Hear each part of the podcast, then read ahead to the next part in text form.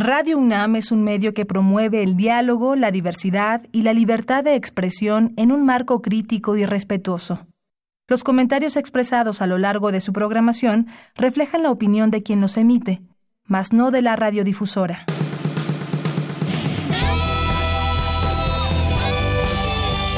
Prisma RU. Relatamos al mundo.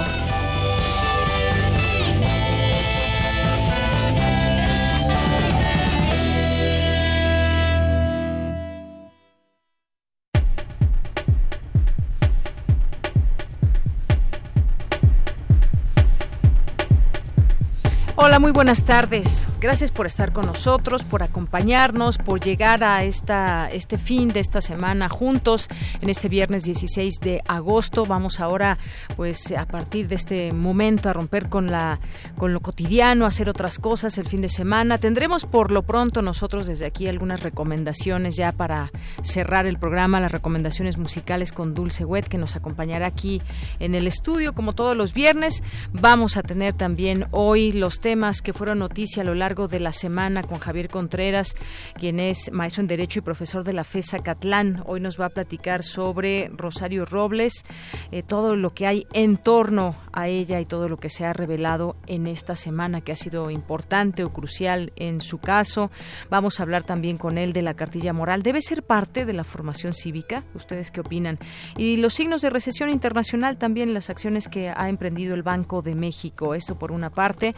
Vamos también a invitarlos eh, a, estudiantes universitarios de escuelas públicas y privadas a que participen en el Festival Metropolitano de Cine Minuto, que este, este año será bajo el lema o el tema La Tierra que habitamos y su objetivo es contar en 60 segundos, un minuto, las causas, efectos y soluciones de la huella humana en la Tierra. Es un trabajo interesante que realiza por octava ocasión la UAM, así que no se lo pierdan. Vamos a platicar aquí con Carlos Saldaña, coordinador del festival que nos dirá cómo hacerle, cómo se pueden inscribir y puedan participar, los premios, todos los detalles tendremos aquí hoy en esta emisión. Vamos a tener también hoy en Cultura con Tamara Quirós la obra de estas prisiones, primera obra presentada en el aula magna del Helénico. Eh, no se la pierdan. Vamos a tener también aquí el Observatorio Ciudadano de Coyoacán, como ya es costumbre, todos los viernes tienen este espacio aquí en Prisma RU. Nos acompañará eh, también, como siempre, el periodista Guillermo Zamora y en esta ocasión invitó a Berta Elena Luján Uranga, eh, que fue secretaria general de Movimiento de Morena y ahora es presidenta del Consejo. Ella es contadora, ha tenido también una trayectoria política. Vamos a platicar con ella.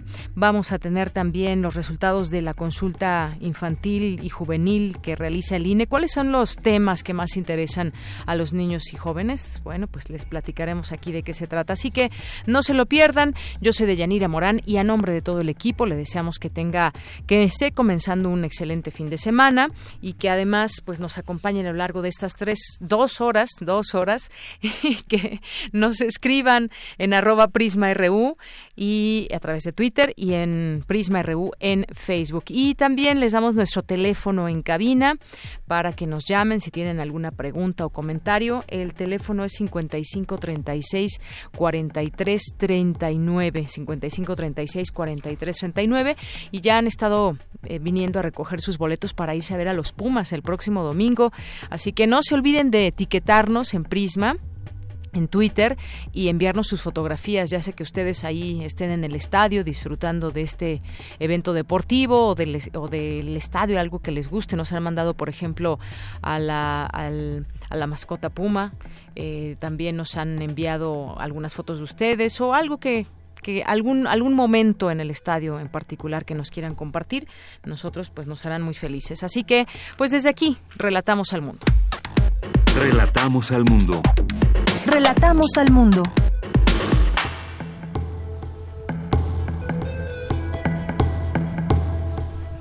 Una de la tarde con ocho minutos. En nuestro resumen informativo de este viernes 16 de agosto le tenemos en los, en los temas universitarios. En las comunidades indígenas, la desigualdad entre hombres y mujeres se manifiesta en actividades cotidianas. Cindy Pérez Ramírez nos ampliará esta información presentan en la UNAM Puma Móvil, aplicación para mejorar la movilidad en el campus central. Dulce García nos tendrá los detalles. En las islas de Ciudad Universitaria tendrán lugar las jornadas de bienestar animal. Cristina Godínez nos tendrá la información. En los temas nacionales, luego que un juez decidiera suspender por tiempo indefinido la construcción del aeropuerto en Santa Lucía, el presidente Andrés Manuel López Obrador insistió en que se trata de un sabotaje legal. Bueno, el caso es que se va retrasando cada vez más esta construcción prometida para este sexenio del aeropuerto de Santa Lucía. Sigue a la expectativa también todo este tema ligado al aeropuerto. Eh, la Auditoría Superior de la Federación denunció ante la Fiscalía General de la República las irregularidades cometidas por Pemex en la compra y rehabilitación de la planta chatarra de agronitrogenados. La ex candidata a la dirigencia nacional del PRI, Ivonne Ortega, presentó hoy su renuncia al partido, luego de insistir en que las irregularidades detectadas durante la elección interna fueron muchas. Y bueno, deja también ahí constancia a través de un video sus razones por las cuales ya no desea pertenecer al PRI. Es uno de los cuadros, pues, eh, jóvenes de este partido. Ella estaba como contendiente a dirigir su partido y bueno, pues otro otro más de los que se salen de este partido. Tras revelarse que el juez que dictó prisión preventiva a Rosario Robles es sobrino de Dolores Padierna, el presidente Andrés Manuel López Obrador descartó que sea un asunto de venganza. La Secretaría de la Defensa Nacional reconoció con ascensos a 33 militares que obtuvieron medallas en los pasados Juegos Panamericanos de Lima, Perú y que bueno, mm, seguramente ustedes ya han visto y si no, pues ahí están en la red si quieren verlos y compartirlos.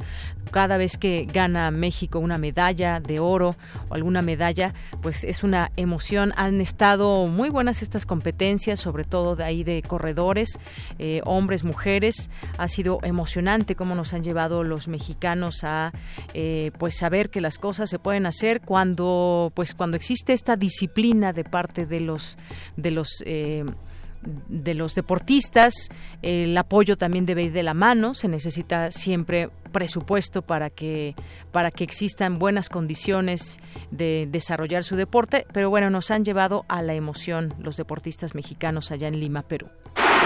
Y en los temas internacionales, las autoridades de Estados Unidos han recibido al menos 38 reclamos por daños y abusos contra niños migrantes que se encontraban bajo custodia del gobierno federal, reveló la agencia Associated Press. En Estados Unidos operan al menos mil grupos de odio y 79% de ellos están concentrados en la parte este del país, reveló el mapa de la organización estadounidense Southern Poverty Law Center. Hoy en la UNAM, ¿qué hacer y a dónde ir? El Festival Intersecciones te invita a disfrutar de la música de Emslo, El Monstruo Son los Otros, banda que mezcla diferentes ritmos como el funk, el jazz y el rock. El concierto será hoy a las 21 horas en la sala Julián Carrillo de Radio UNAM, ubicada en Adolfo Prieto 133, Colonia del Valle. La entrada es libre y el cupo limitado. O sigue la transmisión en vivo por esta frecuencia, 96.1 de FM. Te recomendamos la obra Estereotipo Cosmopolitan, bajo la dirección de la coreógrafa Pilar Gallegos. Este montaje dancístico aborda el tema de los estereotipos femeninos impuestos por los medios de comunicación.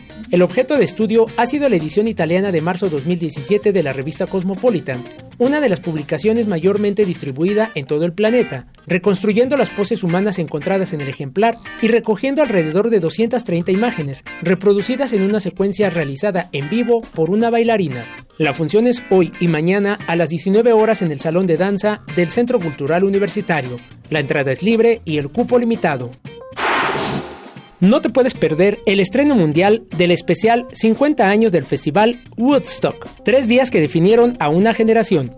Descubre todo acerca de este suceso que cambió al mundo y definió a toda una generación de jóvenes que se reunieron durante tres días en una pequeña granja del pueblo de Bethel, en el estado de Nueva York, a escuchar y bailar rock, reuniendo alrededor de medio millón de personas en torno a figuras legendarias del rock como Jimi Hendrix, Janis Joplin, Carlos Santana, entre otros. TV UNAM transmitirá este documental con imágenes inéditas hoy a las 22 horas por el canal 20.1 de televisión abierta.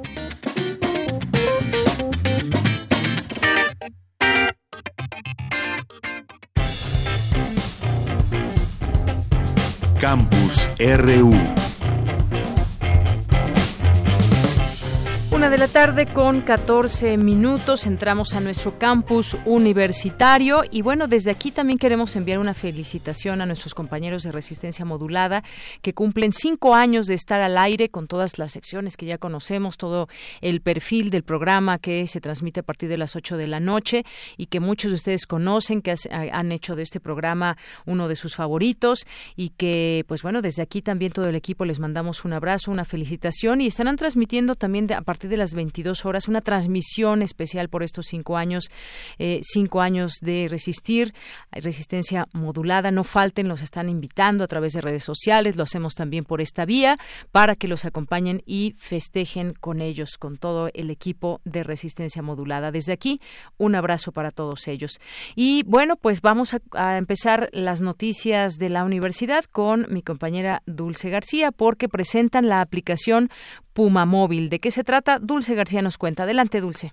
Deyanira, muy buenas tardes a ti al auditorio de Prisma RU. Con el propósito de facilitar la movilidad en el campus central de la UNAM, el Centro de Ciencias de la Complejidad presentó luego de más de tres años de trabajo la aplicación Puma Móvil. Esta APP ofrece información en tiempo real del transporte interno, Pumabús y Bicipuma, datos sobre los espacios de acceso para personas con capacidades diferentes, información sobre actividades, convocatorias y servicios, además de enlaces con los servicios de emergencia y vigilancia, y en un futuro brindará la opción a los usuarios de compartir viajes en autos, transporte público, bicicleta y hasta caminando. También ofrece la posibilidad de reportar fallas en los servicios para hacer mejoras y optimizar la movilidad dentro del campus central. Al respecto habla Alejandro Frank, titular del C3, quien precisó que Puma Móvil es la primera versión y está pensada para los miles de estudiantes, trabajadores y visitantes que acuden a CEU. ¿Qué es entonces Móvil? Es un esfuerzo interdisciplinario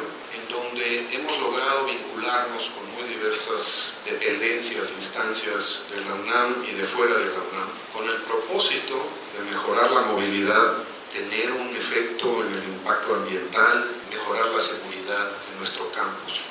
Es una primera versión y que incluye aspectos de movilidad dentro de CEU momento, de bicipuma, bus, de gente a pie en tiempo real. Cuenta con información de eventos en ruta, tiene información especial para personas con requerimientos especiales. De Yanira, auditorio de Prisma RU, la idea de Puma Móvil es la de ser un instrumento valioso y ejemplo para la sociedad. Por ahora la aplicación contempla solo los espacios del campus central, pero los expertos pretenden ampliarla a todas las sedes de la Universidad Nacional. Este es el reporte. Muy buenas tardes.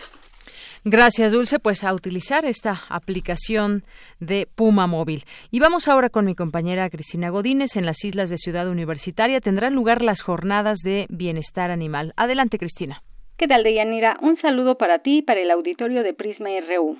El 17 de agosto es el Día del Médico Veterinario Zootecnista. En este marco, en las islas mañana se ofrecerá orientación para el cuidado de los animales de compañía, Habrá una feria de adopciones, módulos informativos y clínicas móviles con servicio gratuito de esterilización y asesoría en el área de parasitología y patología. El propósito de estas jornadas es fomentar hábitos y prácticas que contribuyan al cuidado, buen trato y conservación de las mascotas, señaló Francisco Suárez Güemes, director de la Facultad de Medicina Veterinaria y Zootecnia. Y en relación con el Día del Médico Veterinario, el doctor Güemes comentó que la facultad tiene una alta demanda. Actualmente ya es una carrera de alta demanda. Hace algunos años teníamos nuestro límite de ingreso, eran 450 alumnos. En este semestre la generación que llega son de 610 alumnos. Y ha sufrido un cambio. Anteriormente era una facultad principalmente masculina. Y en la actualidad, en estas últimas dos generaciones, el 75% de nuestros alumnos de ingreso son mujeres. Y tenemos 3.000 alumnos en la actualidad que tenemos en licenciatura. Tenemos alrededor de 300 alumnos en posgrado, más alumnos de estancias y, residencias. Y estamos considerados dentro de los programas de acreditación internacional, es el programa más grande en el mundo. El Día del Médico Veterinario Zootecnista surgió a raíz de la fundación de la primera escuela veterinaria del país en 1853. La escuela de veterinaria fue la primera en su tipo en el continente y formó a gran cantidad de estudiantes de diversos países de Latinoamérica, y por más de 100 años fue la única en todo el territorio nacional. Ahora la labor del médico veterinario zootecnista es fundamental para alcanzar mayores niveles de bienestar social y consolidar el crecimiento del país, pues su principal función es atender a los animales de producción y de compañía, afirmó Suárez Güemes. Deyanira, este es mi reporte. Buenas tardes. Gracias, Cristina. Muy buenas tardes. Y muchos jóvenes destacan desde nuestra universidad, muchos jóvenes universitarios, estudiantes o egresados de la misma. Y nos vamos a ir a Cantera RU porque justamente este es el espacio, este es el lugar donde nuestra compañera Virginia Sánchez cada semana nos presenta a algún eh, egresado o estudiante de la UNAM. Y en esta ocasión nos presenta a Katia Valdés, que es arquera de la UNAM. Adelante. Cantera RU.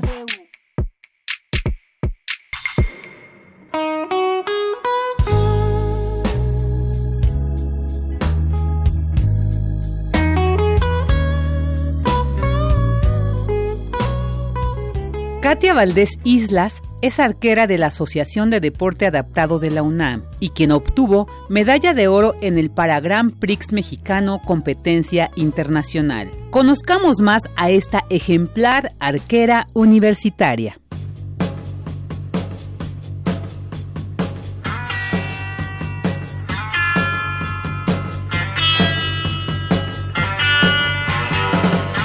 Mi nombre es Katia Valdés. Nací en el estado de Tlaxcala el 15 de noviembre de 1979. Desde que era pequeña siempre me gustó el deporte. Entonces, eh, sea que anduviese en el campo andando en bicicleta con mis primas, jugando basquetbol en la escuela o voleibol. Después, en el 2014, llego a Ciudad de México. En la Ciudad de México me doy cuenta que la vida era distinta a la de un pueblito, que es el lugar donde, en donde yo crecí, y consideré que ahí había más oportunidades para poder practicar más en forma algún deporte y ahí es donde realizo mi primera búsqueda y tengo mi primer acercamiento vía internet con la página de deporte adaptado de la UNAM. Decido dedicarme al tiro con arco en la UNAM, ahí fue donde, donde empecé con el tiro con arco, gracias a la profesora Alejandrina Zamora.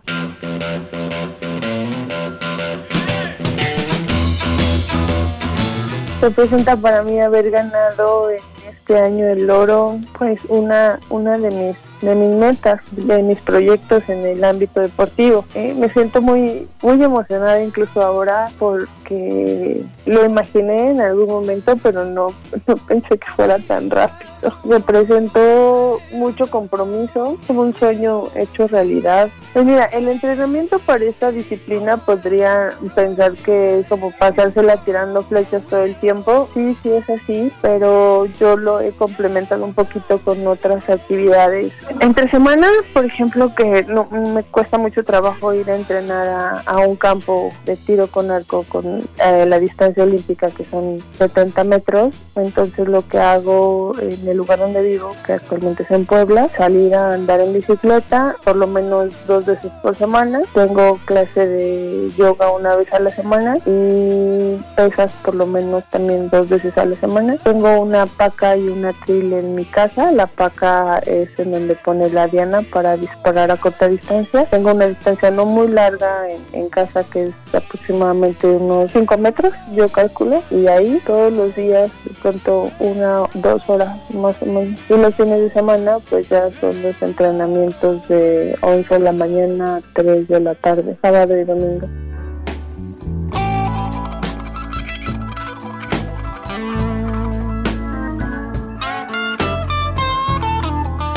Aparte de dedicarme al tiro con arco, soy abogada. Estudié la licenciatura en la Universidad Autónoma de Tlaxcala. Tengo una maestría que me falta titularme con especialidad en Derecho Penal. Me gusta mucho viajar, por ejemplo, me gusta mucho el campo, el bosque lo disfruto mucho. Me gusta estar en casa con mi hija viendo películas.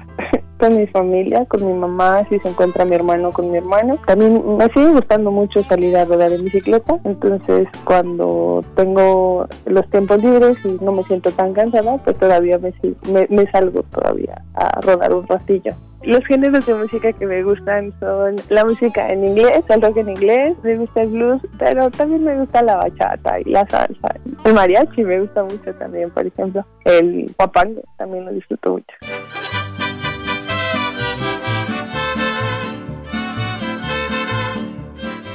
A mis papás a mi familia le agradezco mucho todo lo que he logrado. A mi mamá, a mi papá, a mi hermano, a mi hija. Y a mí tengo mucho que agradecer a Katia también. Las ganas de querer hacer las cosas diferentes, eso es muy importante para Katia. Me gustaría poder decir que el camino en la vida no es sencillo, que constantemente uno está en, cambiando, pero cuando tú no estás feliz con la vida que llevas, es ahí entonces donde debes buscar la, oportunidad de hacer las cosas diferentes. Yo les llamé en algún momento resiliencia a esas ganas de salir de un estado anímico que a mí no me gustaba, donde ya no era feliz y ahí empezó esta lucha por quererlo hacer distinto. Entonces, el consejo que yo podría darle a las personas que ahora están pasando por un mal momento es que la fuerza de, hacerlo distinto está dentro de cada uno. Hay mejor forma que mostrarse a uno mismo que se ama tratando de hacer las cosas lo más saludables que se pueda, lo más positivas que se pueda y que aprendan a elegir a la gente que los rodea. Creo el día de hoy que es una parte esencial, que se rodeen de gente positiva. Para Radio UNAM, Rodrigo Aguilar y Virginia Sánchez.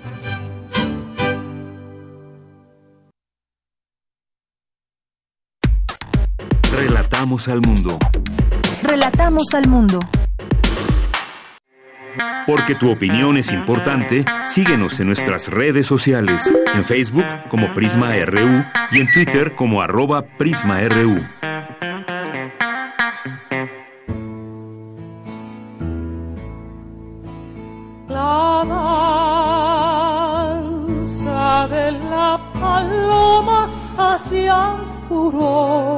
Observatorio Ciudadano de Coyoacán. En medio de los desastres de la nación. Bien, pues ya estamos aquí en este viernes 16 de agosto con el eh, pues, Observatorio Ciudadano de Coyoacán, que todos los viernes nos acompañan y nos acompaña también el periodista Guillermo Zamora. ¿Cómo estás, Guillermo? Muy buenas Bien, tardes. Muy a gusto, como siempre, en Radio UNAM. Y contigo, Deyanira, gracias. Gracias, Guillermo. Pues hoy vamos a platicar, ya está en la línea telefónica, eh, Berta Elena Luján Uranga, que es presidenta del Consejo Nacional de Morena. Ella eh, ha sido también, ha tenido algunos cargos importantes dentro de la administración pública. Ella es eh, contadora y también fue secretaria general de, de, Morena. ¿Qué tal, eh, Berta Elena Luján? Muy buenas tardes y bienvenida. ¿Cómo les va? Muy bien, muchísimas gracias. Bien. ¿Qué tal, Berta? ¿Cómo está usted? Bien, bien, bien.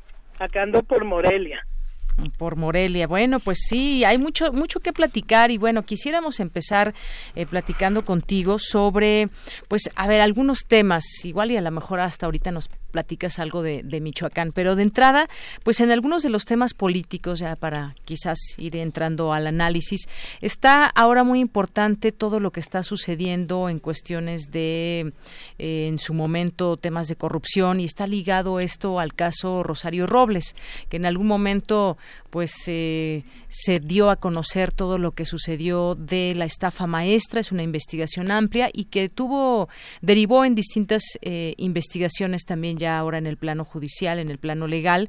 ¿Qué te parece todo esto que está sucediendo? Hay muchas voces en torno a todo esto, quienes dicen faltan más personas, esto puede ser una venganza personal. ¿Qué opinas de este, de este caso que durante esta semana fue uno de los más importantes? Bueno, el, gobierno del cambio eh, tiene como una de sus prioridades la lucha contra la corrupción, eliminar la corrupción eh, en México.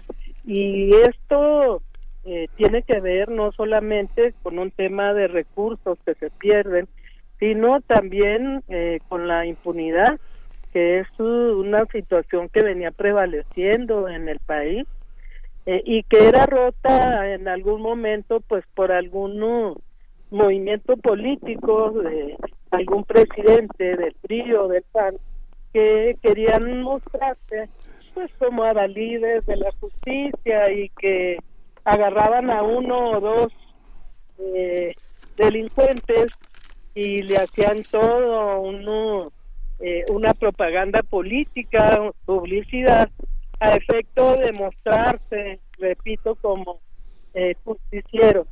Eh, creo que en este caso, eh, pues se trata no de un asunto personal individual, sino de un objetivo eh, que tiene toda una estrategia detrás. Si terminamos con la impunidad, si este, enfrentamos la corrupción, no solamente para sancionar a los que eh, realizaron algún delito, sino para impedir que estos delitos este, se den en, ya a partir de hoy, pues estamos viendo un cambio muy importante en el país. Ya hemos ido descubriendo la cantidad de recursos públicos que se iban por el caño de la de la corrupción y que imposibilitaban que hubiera recursos para cuestiones muy importantes como la seguridad social, como el tema de la salud, de la educación, etcétera, etcétera. Bien, Berta, eh, existe una verdadera agitación al interior de, de Morena en cuanto a la carrera por la presidencia del partido. Eh, usted es una de las eh, punteras eh, está como en primer lugar en los en las encuestas.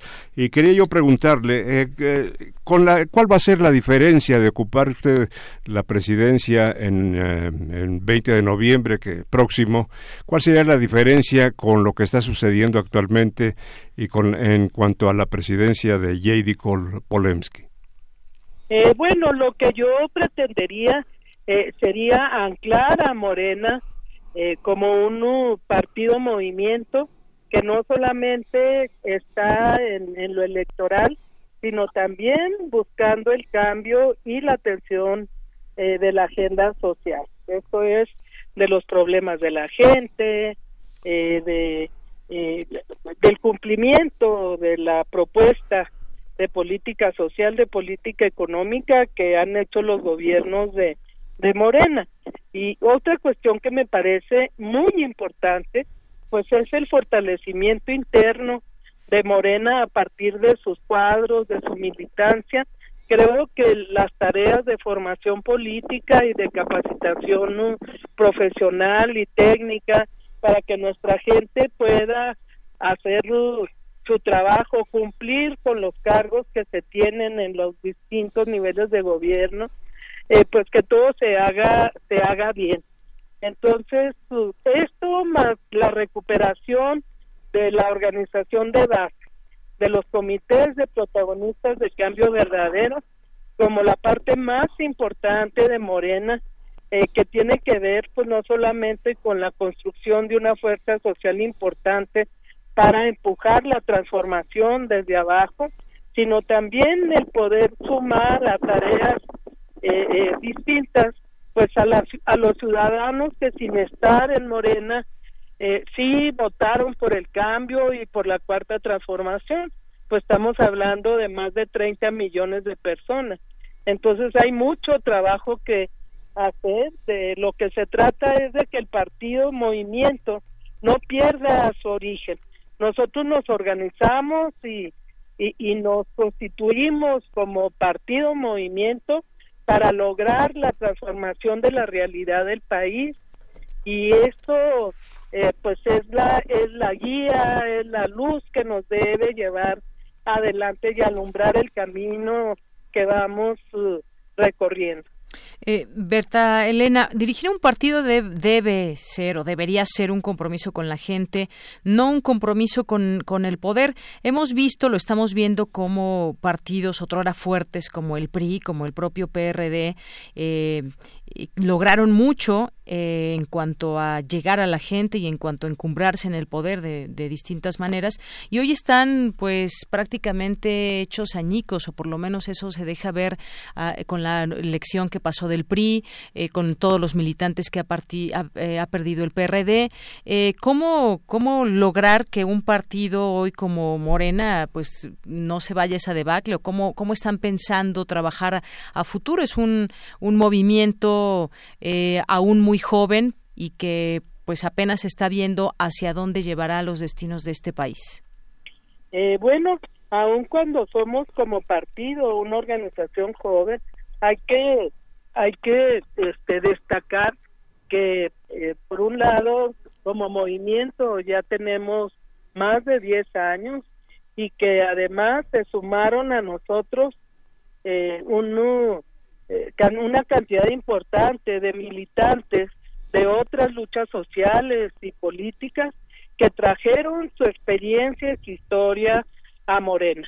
Entonces, esto le da una característica especial a nuestra organización eh, que creo que eh, pues la configura como algo distinto a lo que a lo existente y creo que la esperanza y la este la consolidación de Morena con la participación de la gente de abajo, o sea, realmente acuñando la democracia como parte de nuestro quehacer diario, eh, darle poder a las bases, eh, eso pues nos va a salvar de, de desviaciones. Y si estamos sujetos al escrutinio de la sociedad, del pueblo, eh, pues esto nos debe ayudar a ir corrigiendo los errores que tengamos. Eso va a ser indudablemente que un termómetro. Sí, sin embargo, eh, sí eh, existen opiniones en cuanto, por ejemplo, uno, una de ellas es de, del compañero, este, ¿quién? Es nuestro, nuestro escritor, este, Paco Ignacio, Paco Ignacio Taibo II, en ah, cuanto a que es un es un verdadero blandengue el partido en este momento. Bueno, pues esa es su opinión. Eh, yo opino lo contrario. Creo que somos una organización fuerte, con muchas posibilidades de fortalecimiento y de crecimiento, que si bien hay errores por parte de algunos, uh, pues sobre todo funcionarios o eh, legisladores, ¿verdad? Que algunos no son de Morena, son externos, pero pues Morena los avaló, eh, pero por ellos no hay que juzgar al, al resto. Creo que Morena tiene la mejor gente en el país, la gente, hay mucha gente honesta, de muy buen perfil, con mucha convicción, y esto como se va a ir viendo, eh, va a marcar la diferencia con respecto a los demás, pero sobre todo pues va a ser historia en el país en cuanto a que como fuerza política emergente le va a dar futuro a la cuarta transformación, no solamente presente. Bueno, pues sí, estaremos viendo, es un trabajo que ustedes están desarrollando ahí dentro del partido y finalmente pues es la gente que está desde fuera también viendo eh, eh, hacia dónde se lleva a este país. Y son ellos quienes tienen el poder. Finalmente los partidos se hacen eh, muchas veces pues todo a donde quieren llegar, ya sea para ser gobernadores, presidente y demás, pues con los votos de la gente. Y a esos son las, a las personas que tendrán o que tienen que convencer a lo largo de este camino como movimiento, como partido político, eh, Berta. ¿Algo más, algo más que quieras? Bien, pues eh, agradecerle, Berta, muchas gracias su presencia aquí en Al contrario, Radio UNAM. a usted por abrirme espacio en ese importante trabajo que están realizando de información, de formación de la ciudadanía. Muy bien, pues muchísimas gracias, Berta. Que tengan buen día. Gracias, Berta. Hasta luego. Muy buenas tardes. Bueno, pues sí, varias cosas que iremos platicando, Guillermo, a lo largo de este espacio. Y sí, hay muchas opiniones en torno al trabajo que se está haciendo. Fue una crítica fuerte la que en su momento dijo eh, Paco Ignacio y que... Del pues, partido blandengue. Exactamente. Entonces, bueno, pues la gente cómo lo está viendo. Yo creo que eso es también, eso es muy importante de ver qué opinan a lo largo de este tiempo que ya dejó ver, digamos, un poco eh, cómo trabaja, qué hace, le gusta a la gente, no le gusta, y sobre todo cuando veníamos insertados en un momento político muy difícil también, donde otros partidos que ya habían estado en el poder, pues no dejaron muy buen sabor de boca. Y que además se corresponda a la intensa actividad que está desarrollando Andrés Manuel López Obrador. Bien, pues Guillermo Zamora, muchísimas gracias. Gracias a ti, Deyanira, muchas gracias. Continuamos. Porque tu opinión es importante, síguenos en nuestras redes sociales, en Facebook como Prisma RU y en Twitter como arroba PrismaRU. Queremos escuchar tu voz. Nuestro teléfono en cabina es 55 36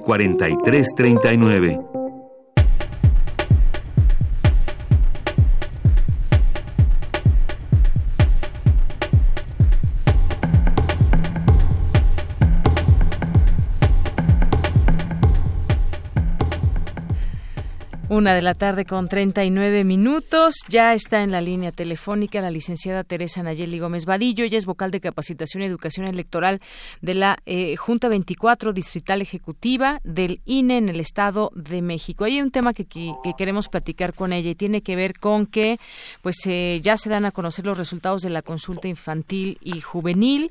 Esta consulta para escuchar y recoger la opinión de niñas, niños y adolescentes. Y bueno, pues le damos la bienvenida a este espacio, licenciada Teresa Nayeli, buenas tardes. Buenas tardes, muchas gracias, Deyanira, por el espacio. Pues cuéntenos todo, ¿cuándo se llevó a cabo esta consulta? ¿Cuántos eh, niños y adolescentes participaron y qué es lo que revelan estos resultados? Bien, pues la consulta infantil y juvenil la realizamos en el pasado mes de noviembre de 2018. Tuvimos la participación a nivel nacional de poco más de 5.6 millones de niños, niñas y jóvenes que se expresaron, lo cual fue maravilloso porque estábamos pues esperando una participación menor y sin embargo pues se rompieron las expectativas.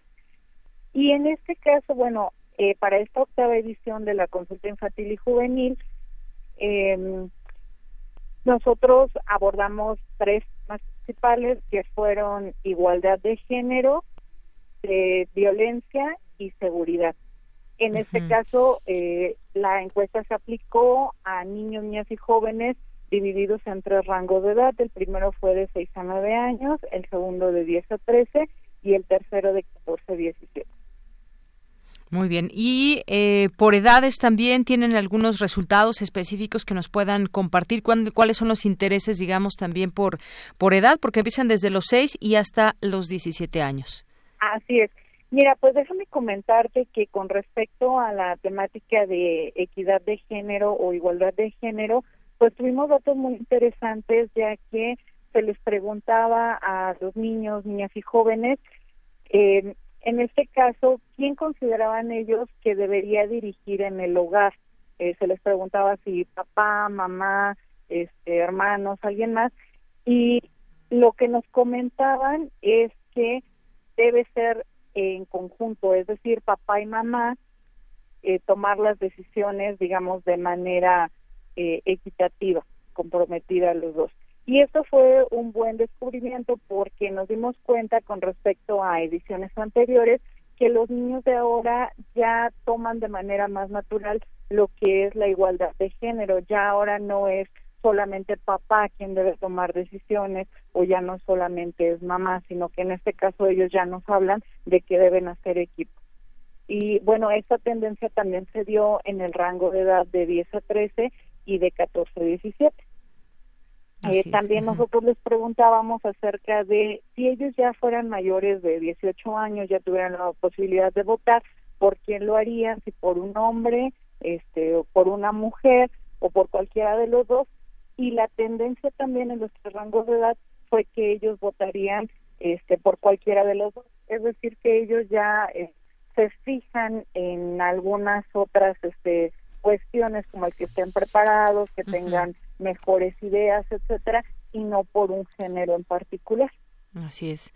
Bueno, pues estos en general han sido los resultados. Yo decía al inicio, siempre es importante también eh, tener ese sentir, eh, opinión de quienes también en algún momento van a tener la posibilidad de votar y van a ser quienes definan algunos de los rumbos del país en cuanto a voto, en cuanto a ejercer su, eh, su la democracia que, que ellos también serán parte de ella en su momento. Y bueno, pues esto, ¿qué se hace con todos estos resultados, eh, ya con, con, todos estos resultados que tienen eh, de esta consulta?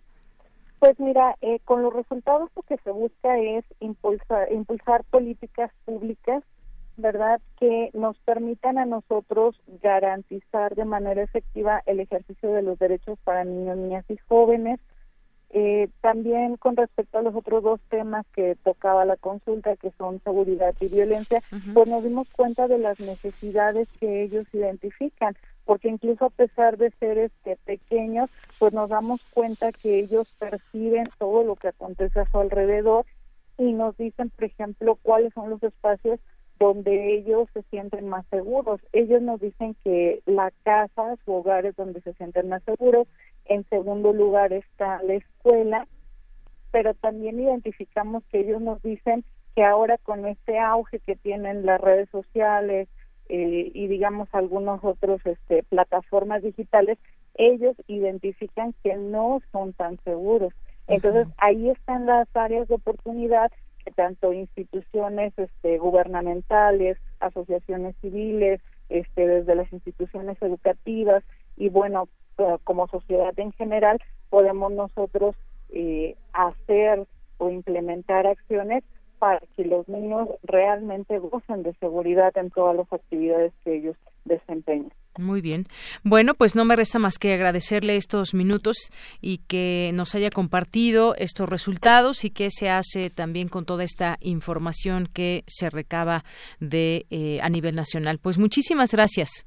Gracias, nada más este, para decirles rápidamente, para que puedan consultar los resultados completos en la página de internet del instituto www.ine.mx ahí tenemos este los resultados nacionales y también viene el desagregado por entidad federativa para que todos los puedan consultar. Claro, porque quizás lo que estén diciendo eh, los niños, las niñas, adolescentes en algún estado pueda cambiar un poco a lo que se dice en otro lugar y así es, es interesante hacer ese comparativo. Así es. Sí, pues ahora sí que eh, dependiendo, por ejemplo, del entorno, pues ellos expresaron su sentir, lo que ven, lo que necesitan para tener un mejor desarrollo, que eso es importante, también lo que piden. Muy bien. Bueno, pues licenciada Teresa Nayeli, muchísimas gracias por estar con nosotros aquí en el programa.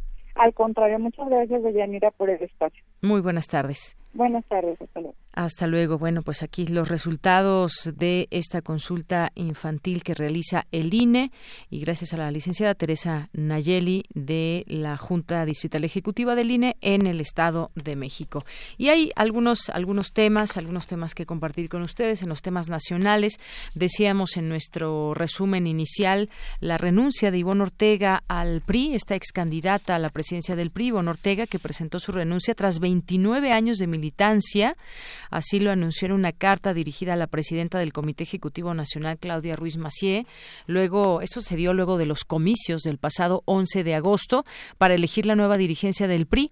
La ex candidata Ivonne Ortega presentó su renuncia a este partido, el cual dijo solo tiene la ruta de la extinción de la mano de la cúpula. A través de un video que publicó en sus redes sociales, agradeció al tricolor y a los militantes y aseguró que su renuncia ya fue presentada ante el órgano de justicia correspondiente. La exdiputada federal lamentó también que liderazgos políticos se prestaron a esta nueva estafa, así la llamó, y consideró que en el proceso electoral por la dirigencia nacional estuvo plagada de irregularidades que no han sido eh, abandonadas, mismas que podrían provocar que el partido desaparezca. Bueno, interesante que el partido desaparezca, lo dice una hoy expriista. En otro tema, si menor falseó declaraciones sobre presunta violación es inimputable, dice la procuradora, los familiares y la víctima de presunta violación por parte de elementos de la Secretaría de Seguridad Pública continúan con la decisión de no presentarse ante la Procuraduría General de Justicia para hacer los señalamientos correspondientes que ayuden a avanzar en la investigación por los hechos del pasado 3 de agosto en la alcaldía de Azcapotzalco. La procuradora local, Ernestina Godoy, dijo que no han querido presentarse y que la dependencia a su cargo será respetuosa de los tiempos. Dijo que en caso de que la menor haya falseado sus declaraciones, es, esta es inimputable, pues se trata de una menor de edad. La funcionaria refirió también que en cuanto, en cuanto a los videos se analiza si corresponden a las si corresponden las imágenes al día de los hechos, pero que hasta el momento no se contempla que sean agregados como pruebas a la carpeta de investigación, ya que cuentan con mayor material videográfico. Dijo que la menor no declaró con quién venía acompañada y que en las cámaras no se aprecian las placas del carro, por lo que no se prevé abrir una nueva línea de investigación. Eh, mm, bueno, esto es parte de lo que está sucediendo. Hoy hay una marcha también importante de mujeres que están pues reclamando todo ese tema de la investigación. Ha sido una investigación pulcra, eso quizás deberíamos detenernos, detenernos a ver que, cómo se ha desarrollado toda esta investigación. Y bueno, en otro, en otro tema ordenan detener indefinidamente la obra en Santa Lucía, el aeropuerto. Un juez federal ordenó evitar la inundación de la construcción del Aeropuerto Internacional de México, ubicado en Texcoco, y suspendió indefinidamente la obra en la base aérea militar de Santa Lucía. Esto por parte del juez quinto de distrito en materia administrativa en la Ciudad de México, que concedió una suspensión definitiva en uno de los amparos tramitados contra la cancelación del proyecto aeroportuario de Texcoco para que la construcción de Santa Lucía permanezca paralizada. Dicho freno permanecerá vigente hasta que el juez revise si la cancelación fue decretada conforme a derecho. La resolución notificada ayer reiteró los efectos ordenados por el sexto tribunal colegiado en materia administrativa, que el pasado 12 de agosto atendió un recurso que deja tramitado en el amparo porque el juez negó la suspensión provisional. Así que todavía estamos con este tema, si se construye o no, cuándo comenzaría a construirse este aeropuerto de Santa Lucía. Continuamos. Porque tu opinión es importante, síguenos en nuestras redes sociales, en Facebook como Prisma RU y en Twitter como arroba PrismaRU.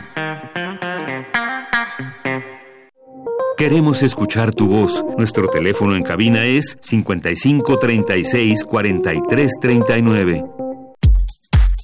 Prisma RU. Relatamos al mundo.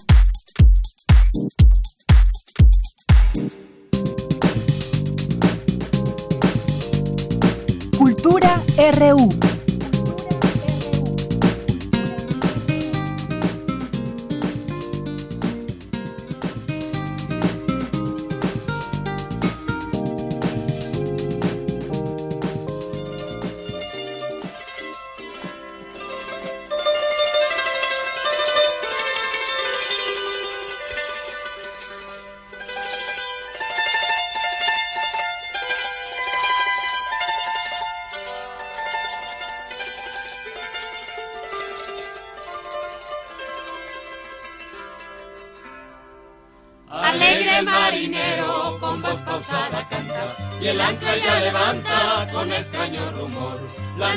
En los mares botando cual pelota. Adiós mamá Carlota, adiós mi tierno amor.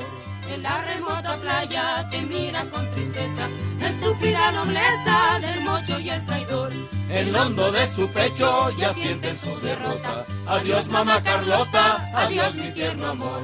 Acábanse en palacio, tertulias, juegos, bailes, agítanse los frailes en fuerza de dolor. La chusma de las cruces gritando se alborota. Adiós mamá Carlota, adiós mi tierno amor. Bueno, entramos a la sección de cultura. Ya nos acompaña aquí, como todos los días, Tamara Quiros. ¿Qué tal, Tamara? Buenas tardes. Deyanira, muy buenas tardes a ti y a todos aquellos que nos acompañan a través de esta frecuencia universitaria. Muchísimas gracias por terminar con nosotros la semana, la semana laboral. Estamos escuchando Adiós, mamá Carlota. En 1864, Deyanira, amigos, pues Maximiliano y Carlota, hija del rey Leopoldo I de Bélgica, arribaron al puerto de Veracruz en la fragata Novara para instalarse poco tiempo después en el castillo de Chapultepec. El sueño imperial duró relativamente poco tiempo. Después de un, eh, un sonado juicio en el Cerro de las Campanas, pues terminó este sueño imperial. La emperatriz Carlota había ingresado discretamente, había regresado al viejo mundo eh, un año anterior a través de Veracruz y La Habana en busca de apoyo de las cortes europeas al gobierno imperial de su marido luego de la decisión de Napoleón III de retirarse prematuramente de una aventura mexicana.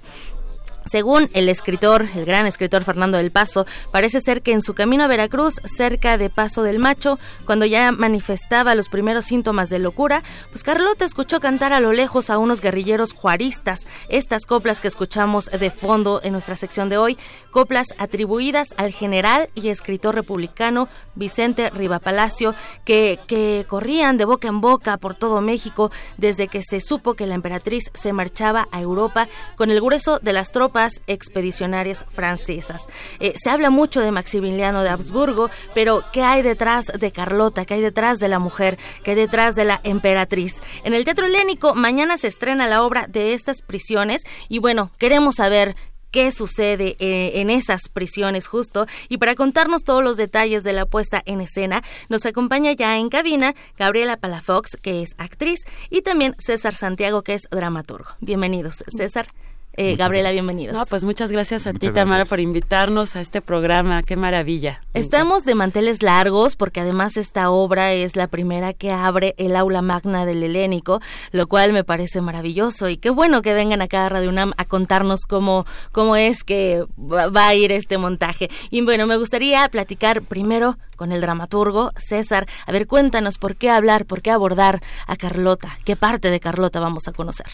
Eh, a la mujer a la mujer íntima, a la, a, la mujer sensible, a la mujer que, lejos de ser la emperatriz, quiso ser madre, quiso ser esposa y en todos sus sueños se vio frustrada. Este personaje eh, que representa a Gaby es un personaje que surge a partir de ver de saber el viaje, todo lo que tuvo que pasar Carlota de Habsburgo para poder entrevistarse con, Napoleón III y con el Papa Pío IX en pos de eh, salvar al imperio mexicano. Y encuentro a una mujer rota por dentro, que no tiene la posibilidad, posibilidad alguna de poder llegar a ser madre, de poder ser una esposa en el sentido más eh, tradicional de la palabra y lo único que le resta es salvar un sueño, el sueño del imperio de México. Y eso es lo que representa Gaby, es la, la, a la mujer que ya no puede recuperar su parte humana y que le, y poco tiene para poder eh, enfrentarse a un mundo de hombres. Excelente. Se dice, se dice que bueno, Carlota eh, tenía esquizofrenia, una esquizofrenia que se agudizó después de los 27 años, según los datos históricos. Y me gustaría saber, Gabriela, eh, qué representa para ti interpretar a un personaje histórico, además.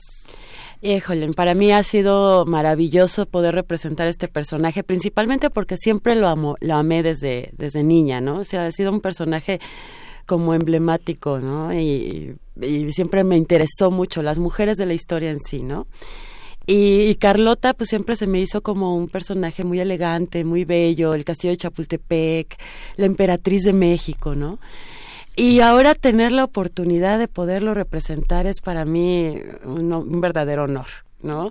Y precisamente por eso pues quise hacer un trabajo muy profundo de investigación para, de ella para pues estar lo más cercano posible al, personaje histórico, dejar de que, que dejara de ser un personaje de papel, ¿no? Y fuera ya un ser humano, ¿no? En, en cuestión de, de mujer, de emperatriz, de gobernante, de esposa, de todo lo que ella fue realmente. Entonces es un honor para mí. Mencionas algo muy importante de gobernante. Ella había sido educada, ¿no? Para, para gobernar, para ser fuerte, pero bueno, se enfrentó justo a un tal vez a, en, esta época también del machismo, en donde ella era mal vista por no poder tener hijos, que bueno, creo que adoptó, ¿no? Eh, adoptó, eh, bueno, no, no tuvo hijos. No, tuvo hijos. tuvo hijos. Y eso de, de alguna manera ayudó a que esa parte maternal e, ella adoptara al pueblo de México. A, a, todos los eh, eh, a todos a, todos los eh, indígenas indígenas gente sin, sin, sin casa etcétera huérfanos.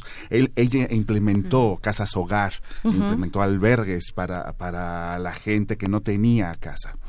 Es la primera política social que se establece en, nuestro país. Es, eh, ella Como de esa primera dama que ahora, ¿no? sé bueno, una imagen que hay ahí también actualmente. Es que eso es, eso, eso es también algo muy importante que estamos como representando en este momento en, la, en, en México, representar a Carlota porque es muy parecida a la época a lo que está sucediendo ahorita. Es muy, muy chistoso y también un ejemplo enorme de las mujeres empoderadas, perdón, de ese momento, ¿no? Que no tenían las oportunidades que nosotros tenemos ahorita las mujeres, ¿no? Y que a pesar de todo tenemos muchas limitaciones como mujeres. En esa época eran tres mil veces más, ¿no? Entonces, que es que ahora podamos representar a una mujer en estos momentos tan fuertes en que hay tanto movimiento social, eh, femenino, es maravilloso poder hacerlo. Y, bueno, conoceremos también, eh, lo mencionas muy bien César, ¿no? A la mujer, como ese espíritu, ¿no? Esa fortaleza también de espíritu que hay detrás de toda esta historia y este contexto histórico. Sí, es, es un personaje que ya iba quebrada, que ya iba vacía. Sin embargo, con una moral a toda prueba, con una fuerza personal a toda prueba Vaya, enfrentarse a Maximiliano, eh, imponer sus ideas a Maximiliano, imponer, imponerse ante Napoleón III. A, lo mejor voy a hacer un poquito, este, voy a vender un poquito, pero eh, a, Napoleón lo hace chillar, literalmente. Es, es, esta mujer, en su condición de como tal, lo hace chillar por los argumentos que les grime. Por favor, ven a salvar al imperio. Y no, y no, no se, no se puede, pero ella lo vence en lo moral. Al final también se enfrenta al Papa Pío no, pero ya con, con, su enfermedad ya totalmente declarada, ya no puede em, argumentar para salvar al Imperio de México. Y es lo que tratamos de representar, que esta mujer, a pesar de su fragilidad mental, se impuso a estos hombres. Hay muchas lecturas del imperio, ¿no? están, estarán de acuerdo conmigo. Y bueno, a través del teatro, pues nosotros podremos eh, eh, pues vivir este vaivén de emociones también y en un lugar que además eh, pues es importante. Es importante porque ya casi casi la escenografía eh, pues es ya es una atmósfera diferente. Exactamente creo que eso es lo que nos ha dado a nosotros un apoyo enorme el, el espacio no ya tuvimos una temporada, pero ahorita estamos orgullosísimos de poder representar este, este monólogo en el Instituto Cultural Helénico, que es una cosa de verdad maravillosa, con Esmeralda de los Reyes, que es una persona, otra mujer empoderada, que está apoyando muchísimo el teatro independiente para que esté en espacios importantes como es el Instituto Cultural Helénico. Entonces es para nosotros un orgullo poderlo representar y además, pues sí, como dices, ¿no? O sea, precisamente un personaje tan importante, poderlo, poderlo abrir a esos espacios en donde la gente sí va al teatro. ¿no? Excelente. Gabriela, César, además hay música en vivo. Sí. Sí, Omar González es... Eh, egresado de la UNAM. Egresado, exacto. Ajá, y exacto. es, eh, es el, el, nuestro chelista. Yo quise, desde que concebí el montaje de esta obra, quise que fuera con música en vivo, con, con el cello, porque creo que es el instrumento que más profundidad da a los sentimientos. Y cada escena tiene un carácter particular y quería que, que fuera puntualizada, que fuera resaltada por la música. Y, y, Omar hace un trabajo maravilloso. Híjole, se antoja, se antoja ir ya al teatro, mañana estrenan y además es un monólogo que también es la fortaleza de una mujer posicionada en el escenario con no tiene un apoyo de otro compañero, vaya, es también como una joya esto que sea un monólogo. Sí, exactamente. Bueno, para mí, eh, este, siempre se me olvida esa de Silvia. de Silvia Gutiérrez.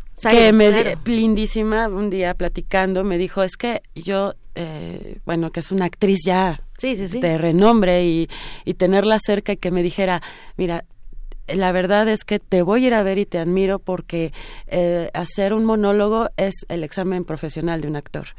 Este no es cualquier cosa pararse solo en el escenario y la verdad sí para mí ha sido algo muy muy muy una experiencia impresionante importantísima. Sobre todo este pues que realmente sí digo pues me empodero yo porque si Carlota logró lo que logró porque yo no no excelente. Bueno pues ahí está la opción para la gente que nos escucha para que vaya a ver de estas prisiones allá en el Teatro Lénico en el Aula Magna el Teatro Lénico el instituto se encuentra en Avenida Revolución número 1500 en la colonia Guadalupeín. Van a presentarse los sábados de a partir de mañana hasta el 28 de septiembre a las 7 de la noche. No nos resta más que agradecer muchísimo su visita, Gabriela Palafox y también César Santiago. Gracias por venir y hablarnos de estas prisiones. No, pues muchas gracias por darnos la oportunidad. Gracias, Deyanira. ya nos tenemos que ir, pero deseamos que tengan un excelente fin de semana. Gracias, gracias Tamara, gracias Gabriela y César por venir. Vamos por lo pronto a hacer un corte y regresamos a la segunda hora de Prisma RU.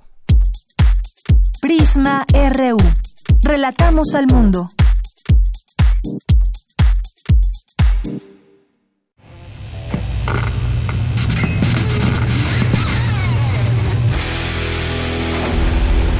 ¿Recuerdas esta música?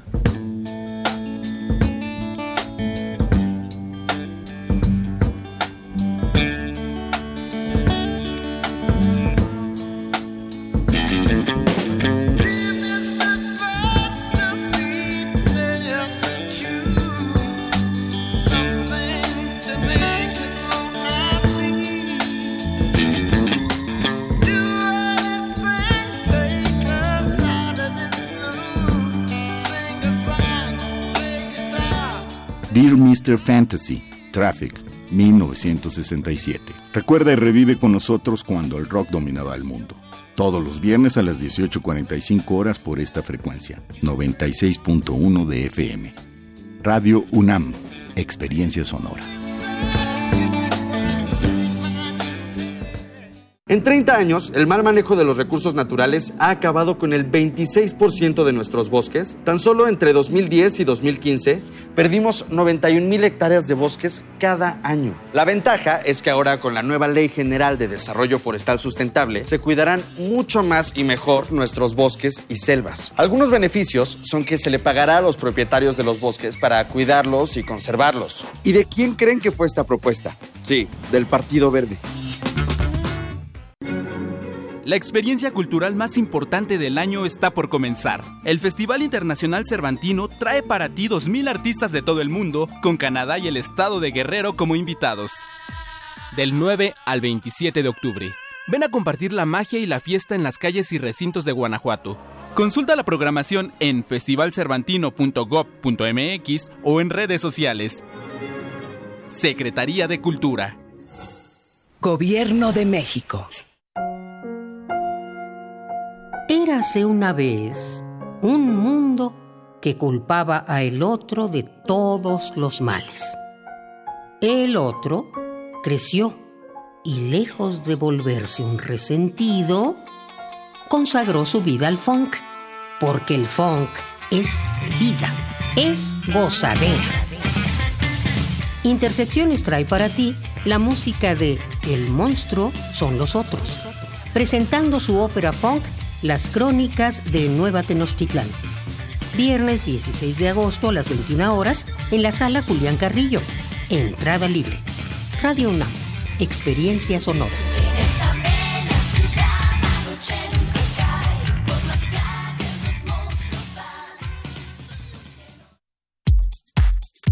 Tu opinión es muy importante. Escríbenos al correo electrónico prisma.radiounam@gmail.com.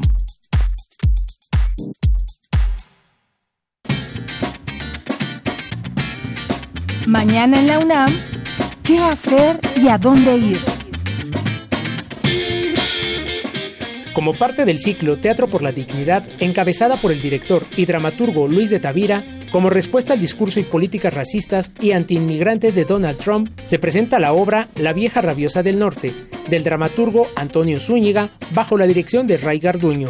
Esta puesta en escena aborda el tema de los migrantes centroamericanos que desde el año 2018 comenzaron un éxodo en busca del llamado sueño americano, Asista a la función mañana, sábado 17 de agosto a las 19 horas y el domingo en punto de las 18 horas en el Foro Sor Juana Inés de la Cruz del Centro Cultural Universitario. La entrada general es de 150 pesos con descuento especial estudiantes, profesores y comunidad UNAM.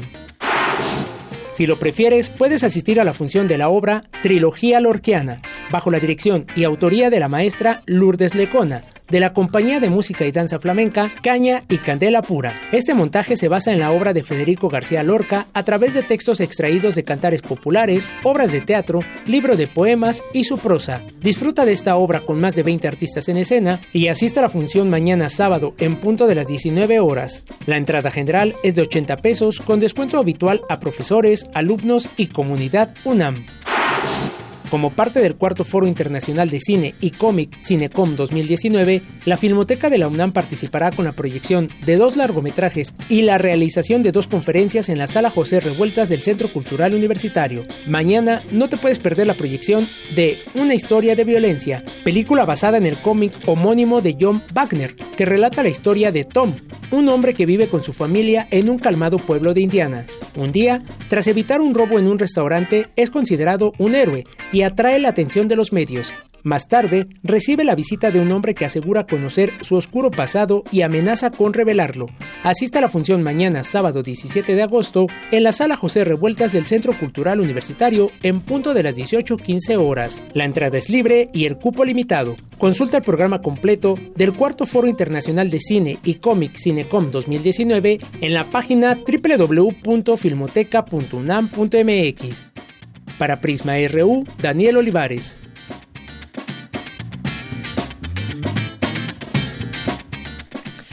Continuamos dos de la tarde con nueve minutos. Estamos de regreso para esta segunda hora de Prisma RU aquí en el 96.1 de FM y en www.radio.unam.mx. Donde quiera que sea que nos estén escuchando, les mandamos saludos. Platíquenos cómo, qué hacen el fin de semana. Y bueno, nosotros por lo pronto, pues desde aquí cerramos la semana con ustedes juntos en este día viernes 16 de agosto. Y además también muy atentos a sus comentarios, a sus posibles preguntas que tengan o que nos llamen si quieren, nos pueden llamar. Teléfono abierto para ustedes 55 36 43 39. Y aquí, mientras tanto, los leemos en las redes sociales en arroba Prisma RU. Si aún no nos siguen, síganos. Si, si no tienen Twitter y ya quieren empezar en esto de esta red social, de estos eh, mensajes cortos, pero que ya nos agregaron algunos caracteres en algún momento, pues saquen su Twitter, hagan su Twitter y síganos arroba Prisma RU es nuestro Twitter. Gracias a David García por aquí que nos dice, ante los temas de política y justicia, tanto en administración y procuración, vale más verlos a la distancia y una vez que se disipe la neblina de la desconfianza, ya que de no ser así, se corre el riesgo de cometer exabruptos. Gracias, David García. Saludos a todo el equipo, nos dice. Saludos para ti también. Gracias. Nos escribe también por aquí Hernán Garza, Hernán Garza, que nos dice que padre escuchar a Berta Luján en el programa Gracias, Hernán. Y bueno, pues ahí esto depende de nuestros amigos del Observatorio Ciudadano de Coyoacán que tienen este espacio y ellos eligen al invitado. Román Hernández García también nos dice todos tengan un excelente fin de semana. Yo estoy de acuerdo que debería durar tres horas el noticiero. Gracias, Román. Fue, ahora sí, como decía nuestro amigo David, fue un exabrupto mío. Gracias por el comentario. Eric Mata Hernández dice las películas del trompudo rey del barrio son muy buenas. Eh, nos escribe también por aquí. El Zarco dice que me vengo enterando de la vocería de Coyoacán. Es periodista, sí, es periodista. El Zarco y Quetecuani ha colaborado en proceso. Nuestro compañero eh, Guillermo Zamora, que nos acompaña aquí todos los, los viernes y bueno, pues también ha hecho ahí algún, algunos libros de distintos temas de interés periodístico. P también Sara, Sara Raquel, Claudia Colín, Abimael Hernández. Les mandamos también, por supuesto, saludos a todos ustedes. Eh, Ángel Cruz también por aquí presente, eh, Gaby Cervera eh, nos escribe también por aquí. Eduardo Yance, nuestros amigos de Radio Educación, Ian Polusi, también Guerrero, Diogenito, muchos saludos que tuvimos oportunidad de saludarlo ahí en el aniversario de Primer Movimiento. Te mandamos muchos saludos, tal vez nos estés escuchando a través de Internet.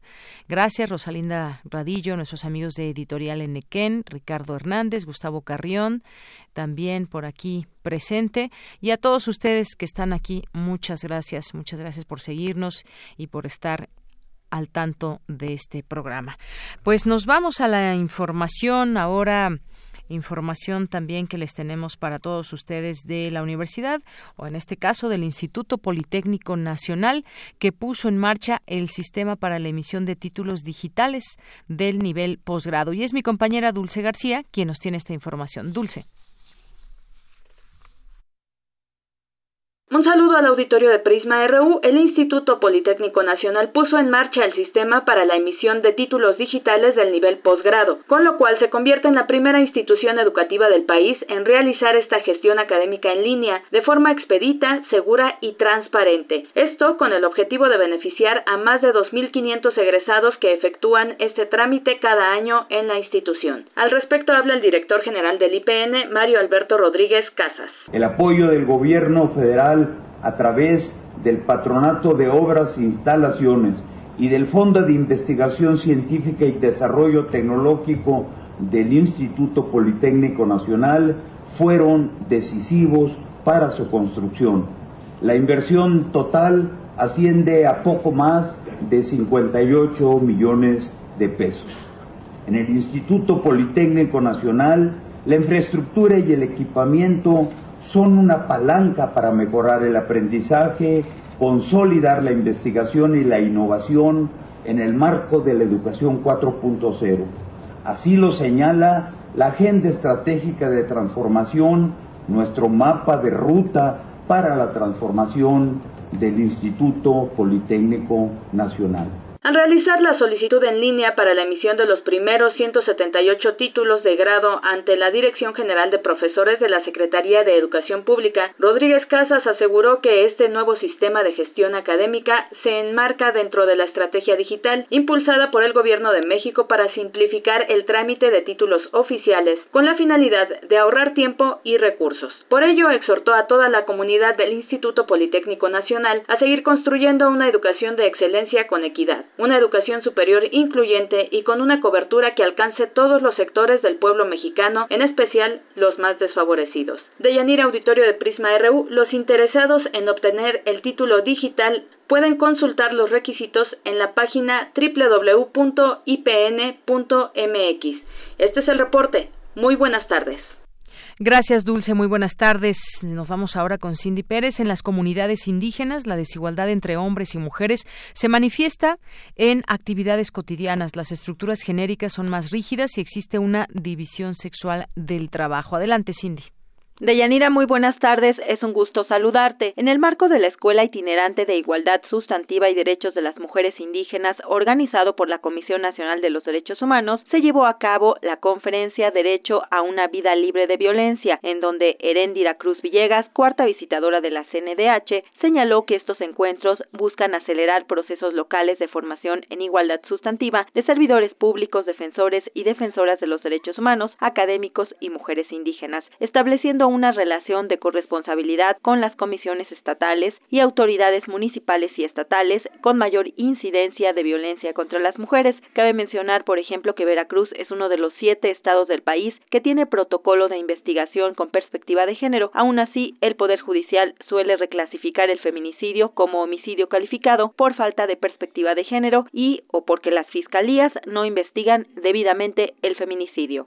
Pero hay otro elemento que son las mujeres indígenas en un estado como Veracruz, donde las mujeres popolucas o las mujeres nahuas o las mujeres eh, huastecas, entre otras poblaciones étnicas que existen aquí en Veracruz, eh, son las más vejadas o las que no se atienden en materia de salud, porque necesitamos aliadas legisladoras, porque dentro de los diversos puntos de las sentencias de la Corte es que no se ha cumplido lo que hace 10 años se dijo.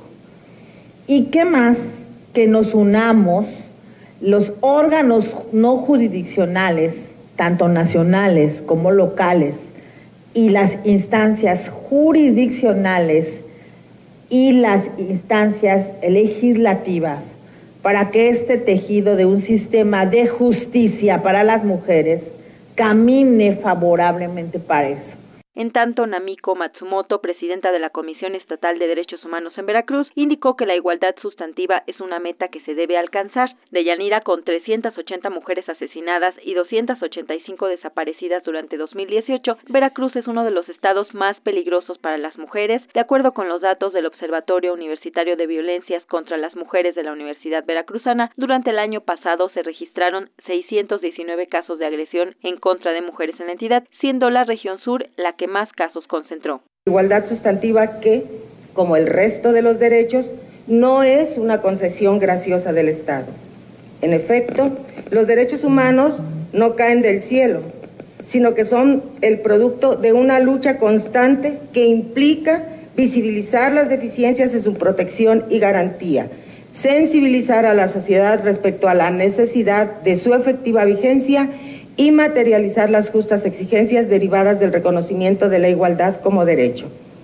Evidentemente, esto tiene impactos diferenciados, dado cada contexto específico. Un Estado democrático está llamado, si verdaderamente lo es, a fortalecer los mecanismos no jurisdiccionales de protección de derechos humanos, no a debilitarlos. Deyanira, esta es la información de esta Escuela Itinerante de Igualdad Sustantiva y Derechos de las Mujeres Indígenas. Muy buenas tardes.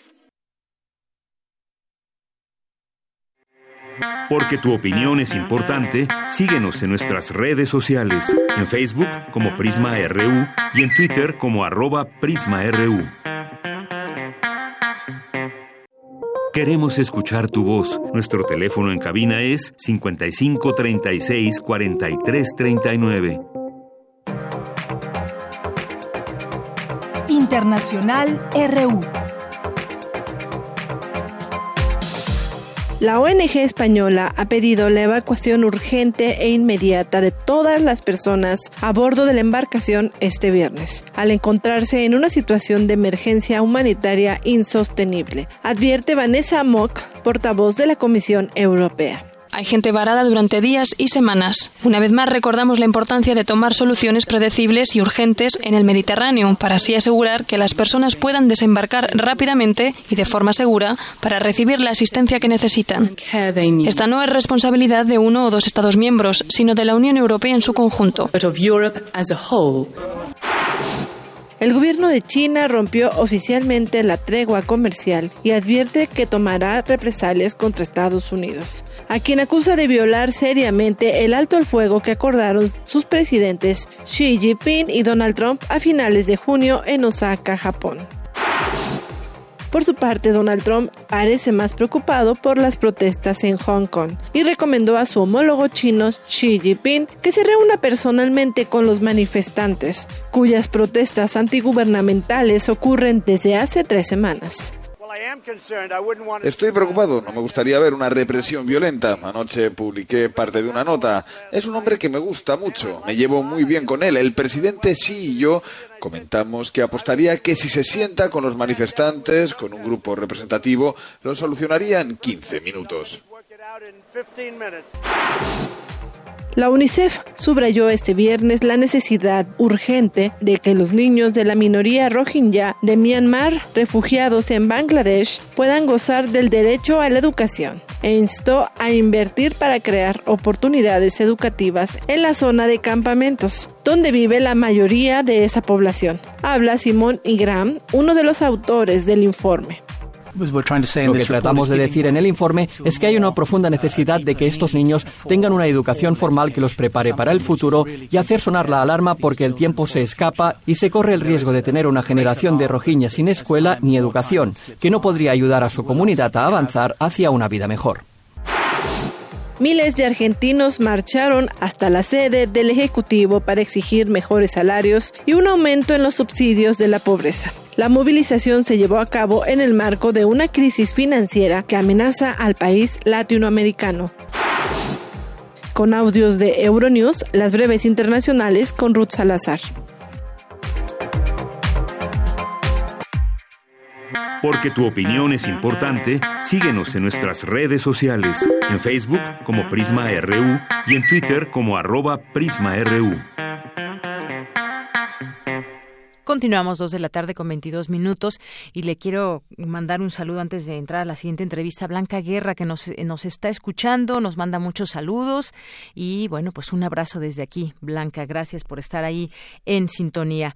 Bueno, le damos la bienvenida a Carlos Saldaña, que es coordinador de este festival que se organiza por parte de la Universidad Autónoma Metropolitana, Unidad Coajimalpa, que esta octava ocasión ya convoca a estudiantes universitarios de escuelas públicas y privadas a participar en este Festival Metropolitano de Cine Minuto.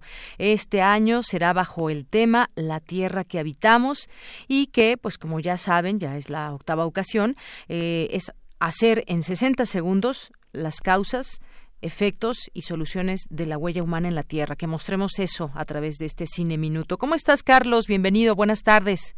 ¿Qué tal? Buenas tardes. Buenas tardes a todos.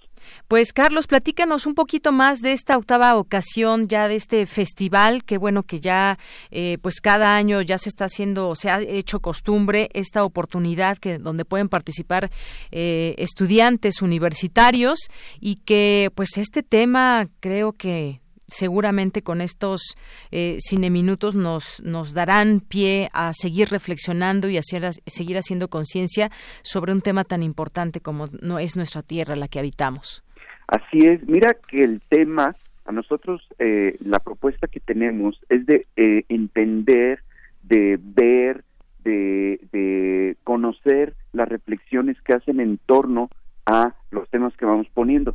Y ahora que pusimos este de la tierra que habitamos es porque nos interesa saber qué tanto estamos reflexionando, qué tanto estamos haciendo incluso sobre em, nuestra eh, nuestro espacio, sobre el lugar que habitamos, sobre nuestra huella sobre la tierra y este para nosotros es muy, muy importante escuchar a la gente, pero no solo universitarios, porque también la convocatoria dice sí universitarios, universidades privadas, públicas, es, es para la gente en general es para todo el público, incluso que tenga un teléfono celular y que quiera grabar un video, lo único que se pide es que sea un audiovisual en 60 segundos y que se reflexione sobre este tema. Entonces, es una convocatoria abierta a todo el público, es una fiesta, aunque sí es un concurso porque damos premios, pero es un festival de la reflexión de las cosas que nos preocupan en el país y en el mundo, porque además el festival pues es internacional.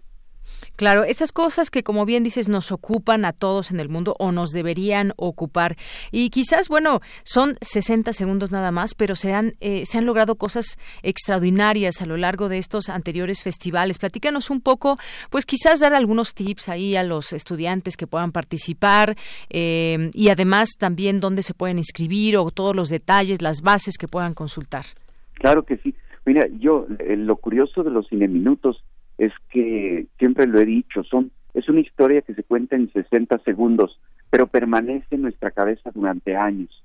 O ¿quién no ha visto un cine minuto muy impactante y lo recuerdas, lo recuerdas, lo recuerdas, no? Es eh, como como es un mensaje directo, es un una historia perfecta, eh, tiene gran impacto entre nosotros. Entonces, este, lo que nosotros estamos proponiendo es que sigamos estos formatos, trabajando con estos formatos, ya sea con un teléfono celular, una cámara semiprofesional o una cámara profesional y tratar de hacer una narrativa. La convocatoria ya está abierta y es se cierra hasta el 20 de octubre. Eh, lo podemos podemos ver las bases en la página de cineminuto.cua.uam.mx ahí vienen las bases, pero también vienen algunos de los eh, trabajos que hemos proyectado en años pasados.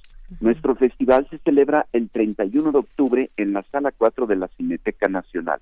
Los premios este, van desde los 25 mil, 15 mil, 10 mil pesos, primero, segundo y tercer lugar, pero también hay premios especiales, cámaras, eh, eh, un premio especial que otorga la Universidad Panamericana, es decir, eh, tenemos un, premio especial a quien haga el mejor cine minuto grabado con teléfono celular. Y lo que podemos hacer es ver qué es lo que han hecho otras personas de, de México y del mundo en el festival en nuestro sitio, porque ahí vienen los ejemplos. Entonces, este, podemos ver como el general de lo que ha ocurrido en estos siete años.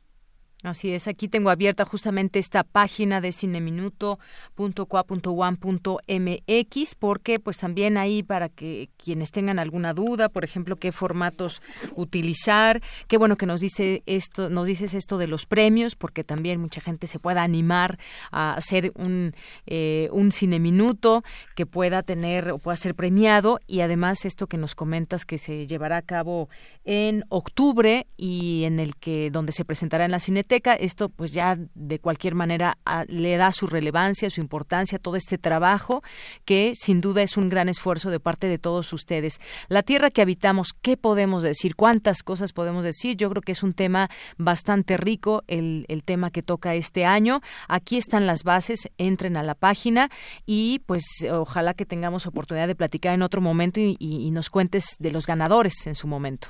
Claro que sí te puedo contar, este, podemos platicar de los ganadores, de los cineminutos que se han seguido proyectando, de la gente que participa, ¿no? Eh, digamos que hay mucho que decir alrededor de todo esto, pero lo más importante es que entendemos que el festival es un espacio de reflexión.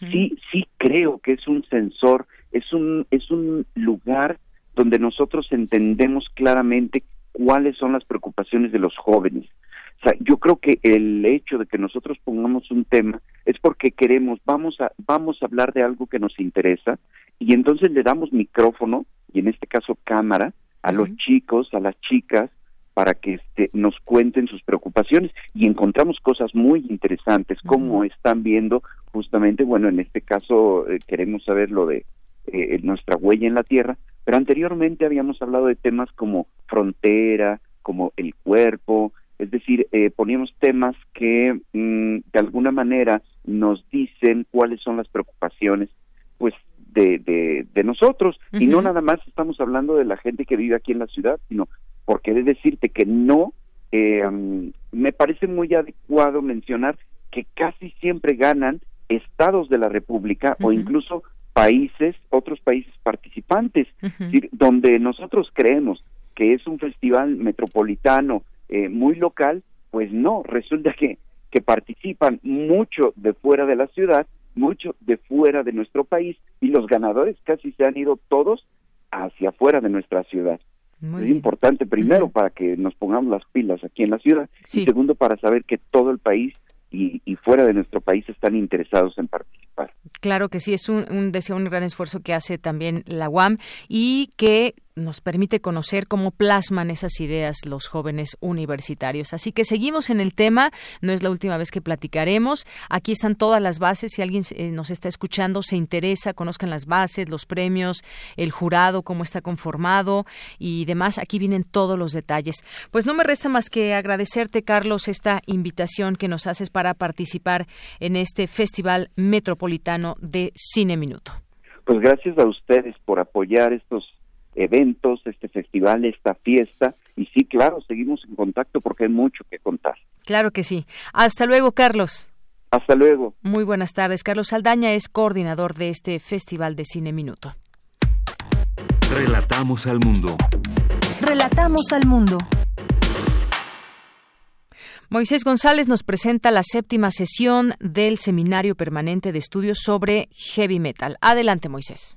Buenas tardes, Deyanira. Auditorio de Prisma RU. En el Museo Nacional de las Culturas del Mundo se llevó a cabo la séptima sesión del año del Seminario Permanente de Estudios sobre Heavy Metal. Se trata de un trabajo conjunto entre el Instituto de Investigaciones Antropológicas de la UNAM y el Instituto Nacional de Antropología e Historia. El enfoque de estudio en esta ocasión fue sonido, cuerpo y espacio en los reclusorios de la Ciudad de México, derivado de la gira sin barreras de la banda de metal mexicano Seven. Alfredo Nieves, etnomusicólogo y coordinador de la sesión, estuvo acompañado de cuatro miembros de la banda para explicar y analizar las reacciones suscitadas en estos centros de reclusión. En resumen, el eje de análisis se basó en el comportamiento corporal de los internos ante los estímulos musicales de la agrupación.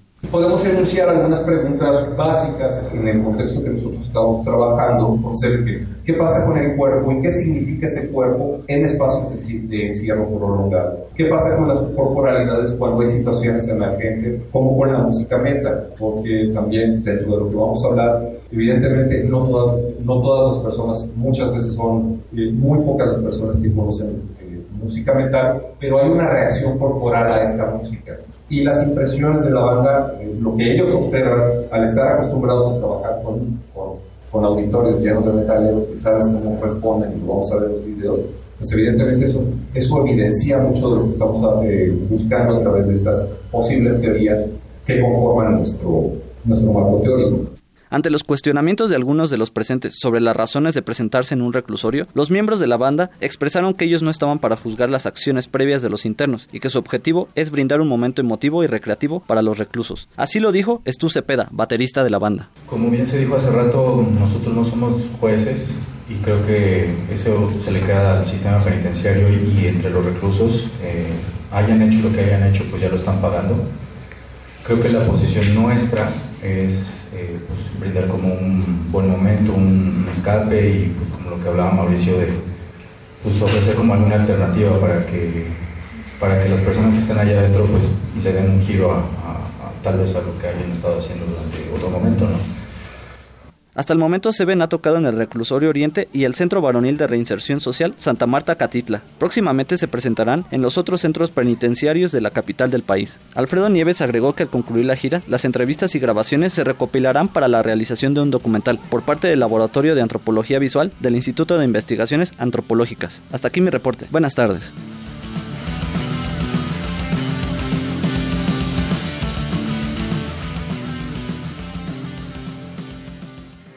Porque tu opinión es importante, síguenos en nuestras redes sociales, en Facebook como Prisma RU y en Twitter como arroba PrismaRU.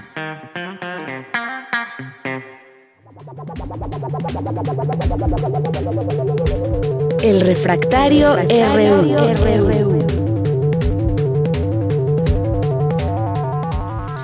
Continuamos dos de la tarde con 33 minutos y saludamos con mucho gusto a nuestro compañero colaborador Javier Contreras, maestro en Derecho y profesor de la FESA Catlán, eh, que nos trae los temas de la semana. ¿Cómo estás, Javier? Buenas tardes. Hola, ¿qué tal? De Yanira, muy bonita tarde para ti, para toda la mala auditorio. Pues hoy, como cada viernes que nos escuchamos, hoy es un gran día. hoy es un gran día para estar vivos, ibas a decir, como ya es costumbre. Javier, a ver si ahorita podemos recuperar la comunicación. ¿Tú me escuchas? Sí, perfectamente. Ahí está. Adelante. Oye, pues el tema de Rosario Robles es un tema que todavía, o una investigación que aún no termina. Por lo pronto, pues está ahí en Santa Marta. Eh, juez niega una suspensión definitiva a Rosario Robles contra orden de aprehensión y todo está en desarrollo esta investigación a final de cuentas. Así es, Deyanira, se trata de un tema muy importante para la República porque hemos hablado constantemente acerca del daño tan enorme que se le hizo al erario público. Cuando hablamos del desvío de más de 5 mil millones de pesos por parte de esta trama conocida como la estafa maestra, no es hablar de cualquier caso de corrupción que ha habido en el país, sino uno de los más lacerantes, porque no solamente se trata del desvío de recursos, se trataba también acerca del dinero destinado para la gente más desfavorecida, pensando en los programas de desarrollo social que eran responsabilidad de la exsecretaria de Estado. Lo importante que tendríamos que considerar en este proceso penal que hasta el momento se sigue llevando a cabo es el tema de la prisión preventiva justicia. Sí, bueno, ahorita... Robles. Sí, sí, sí. Adelante, Javier.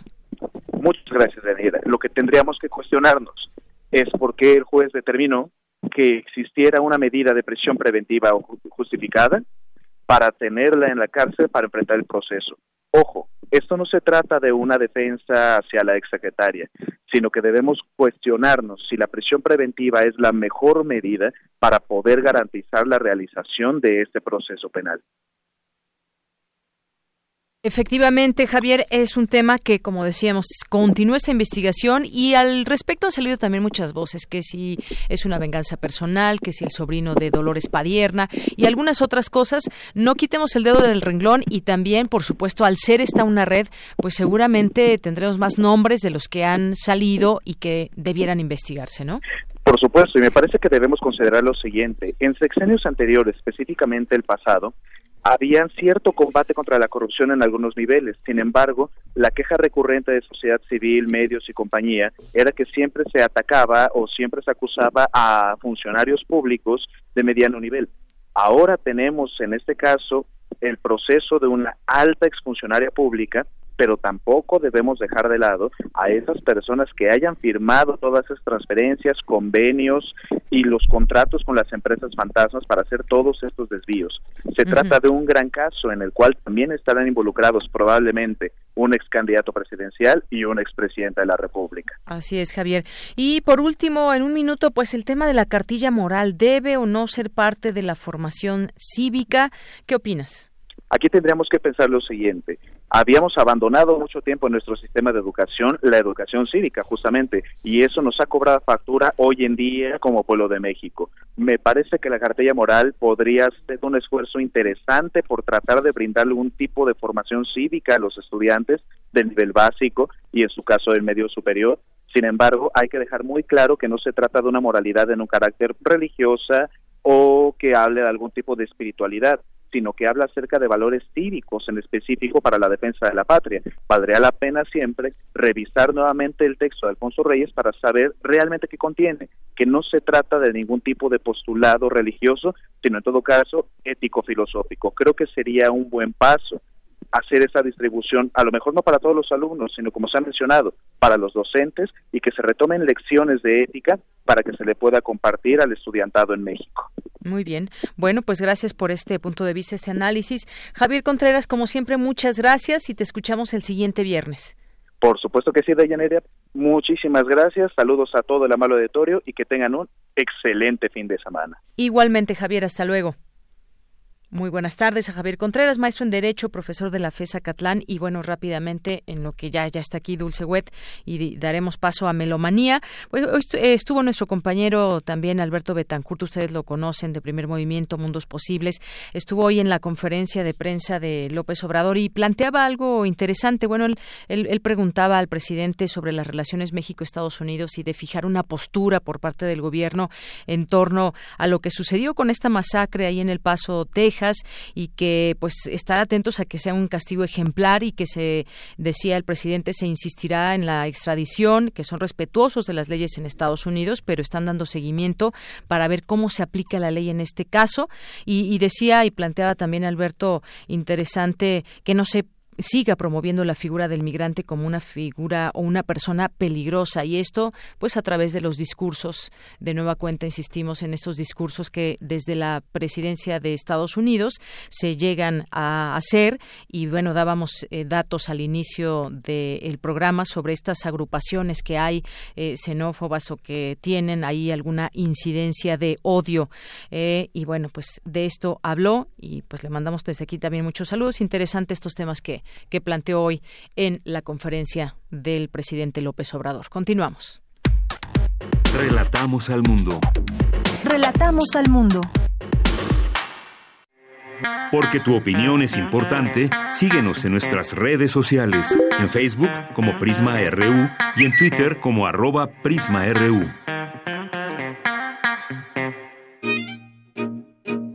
Melomanía RU.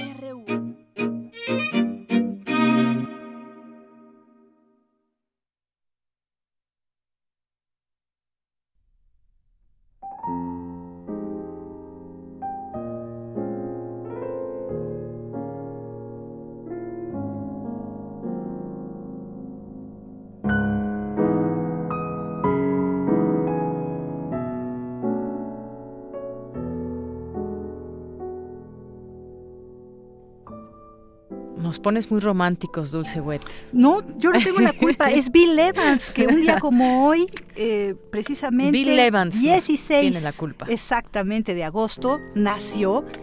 El que, bueno, pues pianista de jazz estadounidense, graduado como intérprete y maestro en el College Southern de Luisiana y también estudió composición en el Mainz de Nueva York. Pero todo esto es algo que hace un gran pianista francés Yaniv Thibault, que em, como hace homenaje al álbum de Bill Evans que se llama Conversaciones conmigo mismo.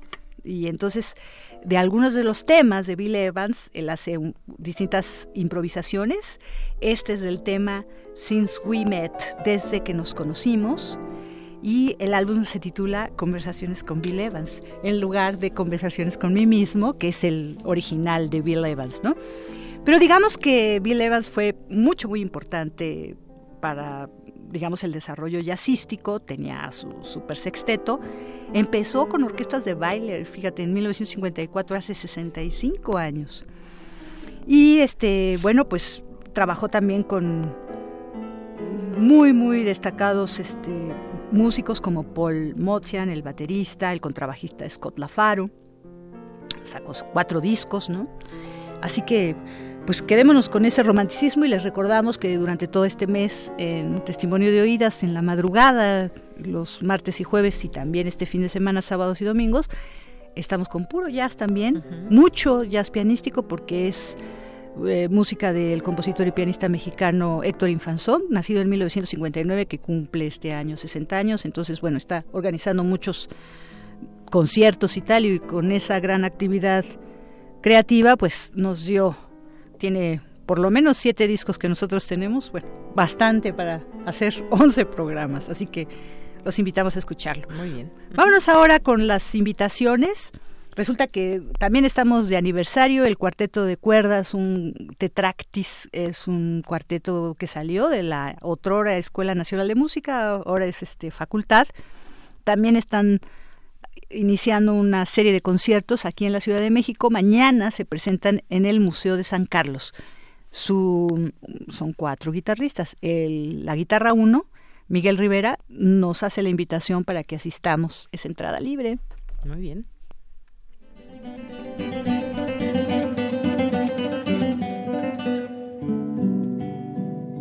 Muy buenas tardes, melómanos y queridos escuchas de Prisma RU, los saluda Miguel Ángel Rivera, primera guitarra del cuarteto de guitarras Tetract, que este año cumplimos 10 años de trayectoria haciendo música para todos ustedes. Para invitarlos mañana, sábado 17, al Museo Nacional de San Carlos, ubicado en Puente de Alvarado 50, Colonia Tabacalera. La entrada es libre y es a las 12 del día estaremos interpretando un programa titulado América Quimérica con obras de Leo Brauer, Armando Luna, Jorge Vidales y Astor Piazzolla. Es una fecha muy especial para nosotros y es parte de un ciclo de conciertos en conmemoración a nuestro décimo aniversario.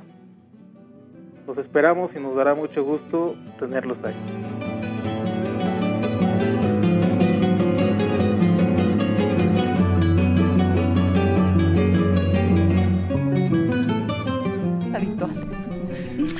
Ya se está aquí riendo de Yanira por el módico precio verdaderamente de la sala Manuel M. Ponce en el Palacio de Bellas Artes, 20 pesos más descuentos habituales. De los tres conciertos, invitaciones que tenemos hoy, esta es la única que cuesta y la verdad es que cuesta muy poco. Y para lo que van a presentar se les recomiendo mucho. El recital se llama Dulce Memoria, interpreta el Setecento Ensamble, Mónica López Lau, quien es flautista de pico, maestra de la Escuela Superior de Música y también integrante del ensamble Liminar y de muchos otros grupos, tanto de música antigua como de música contemporánea, nos hace la invitación. Hay que decir este que ella, bueno, pues fue alumna de Horacio Franco para que encontremos un poco una un lazo familiar, pero a diferencia de este se trajo una flauta Petzol. ¿Qué es una flauta Petzol? Es una flauta alemana, que es, en lugar de que sea cilíndrico el, el cubo o el cuerpo del el tubo, el cuerpo del, de la flauta, es este mm, como eh, no cuadrado completamente o como un rectángulo y eh, los sonidos son muy bajos bueno pero escuchémosla porque el, el programa que traen ahora es de música antigua pero no es eh, barroco, sino es, bueno, es el inicio del barroco. El barroco es, eh, sus inicios, creo que todo un siglo, el siglo XVI, bueno, digamos, este, se caracterizó por la experimentación. Digamos, no es lo consolidado en el sistema ya diatónico tonal como lo hizo Bach con el clave bien temperado y tal, sino que aquí todavía hay muchas afinaciones, todavía representa más como que los sonidos normales de la naturaleza y sus armónicos, que la sofisticación que ha hecho el hombre para crear todo este lenguaje musical que conocemos como tonal y que oímos ahora en toda la música pop, en muchísima música popular y tal, y que nos parece de lo más normal, ¿no? Bueno, pero ¿qué les parece que le escuchemos a ella? Esto, eh, decíamos, cuesta 20 pesos y es el domingo a las 5 de la tarde en la sala Manuel M. Ponce.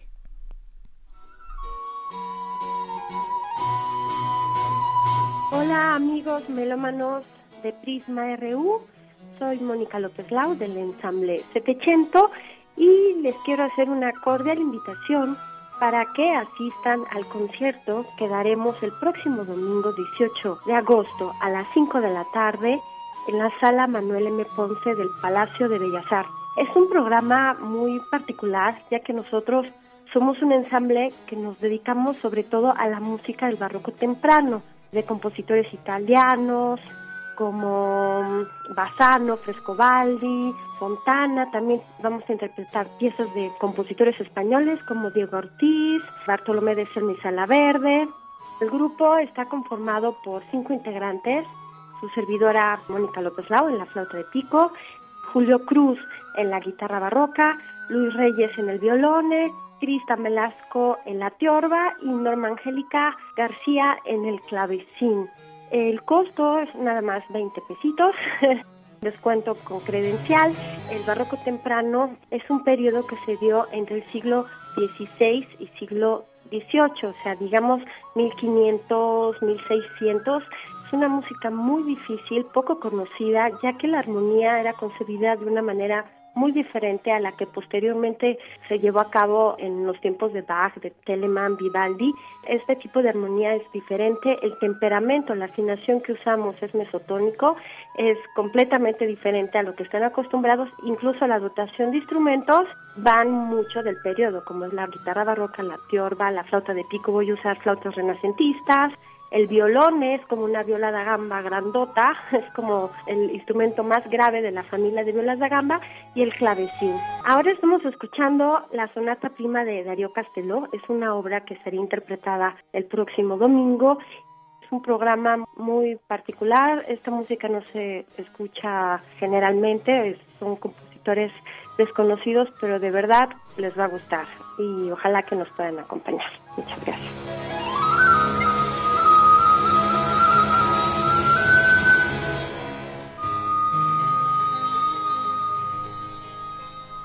Y bueno, pues el próximo miércoles 21 habrá un concierto muy especial en el Centro Cultural Helénico. La entrada es libre.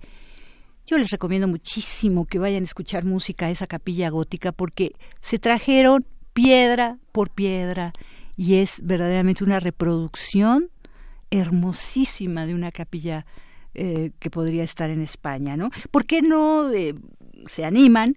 Eh, la Coordinación Nacional de Música y Ópera hizo un arreglo ahí con el Centro Cultural Helénico y estos conciertos, todos los de los miércoles a las 8 de la noche, están siendo gratuitos. Digamos porque yo estoy acostumbrada a ir a ese recinto y siempre los conciertos son caros, ¿eh? son de 200, 250 y ahorita todo este ciclo es gratuito. Así que anímense, aprovechen. aprovechen. El proyecto que van a cantar eh, se llama RB. RB es la catalogación que se hace para las obras de Vivaldi, pero a diferencia de los otros catalogadores, el Doche de Schubert, el BWB de Bach, o eh, estos, o Hoff de Haydn, em, esta, esta catalogación no es cronológica, fíjate, es muy chistoso, la catalogación es por estilos y casi que todo el mundo diría, bueno, pues si Vivaldi es barroco, ¿cuál otro estilo, no? Bueno, pues eh, digamos el musicólogo que hizo esta catalogación sí no lo hizo cronológico, lo hizo de otra forma y digamos que este ensamble lo que quiere es en unos años, no sé cuánto les tarde, pero tocar todo Vivaldi y no es cosa fácil. Vivaldi tiene música sacra maravillosa que conocemos poco. Creo que todo el mundo conocemos sus conciertos para violín, son muy eh, populares, por supuesto las estaciones, ¿no? Pero eh, este tiene mucha música sacra y es de gran factura. Escuchemos la invitación que nos hace Santiago Álvarez, uno de los clavecinistas que interpretará mañana, no mañana, no el próximo miércoles 21, el proyecto RB en la Capilla Gótica del Centro Cultural Helénico.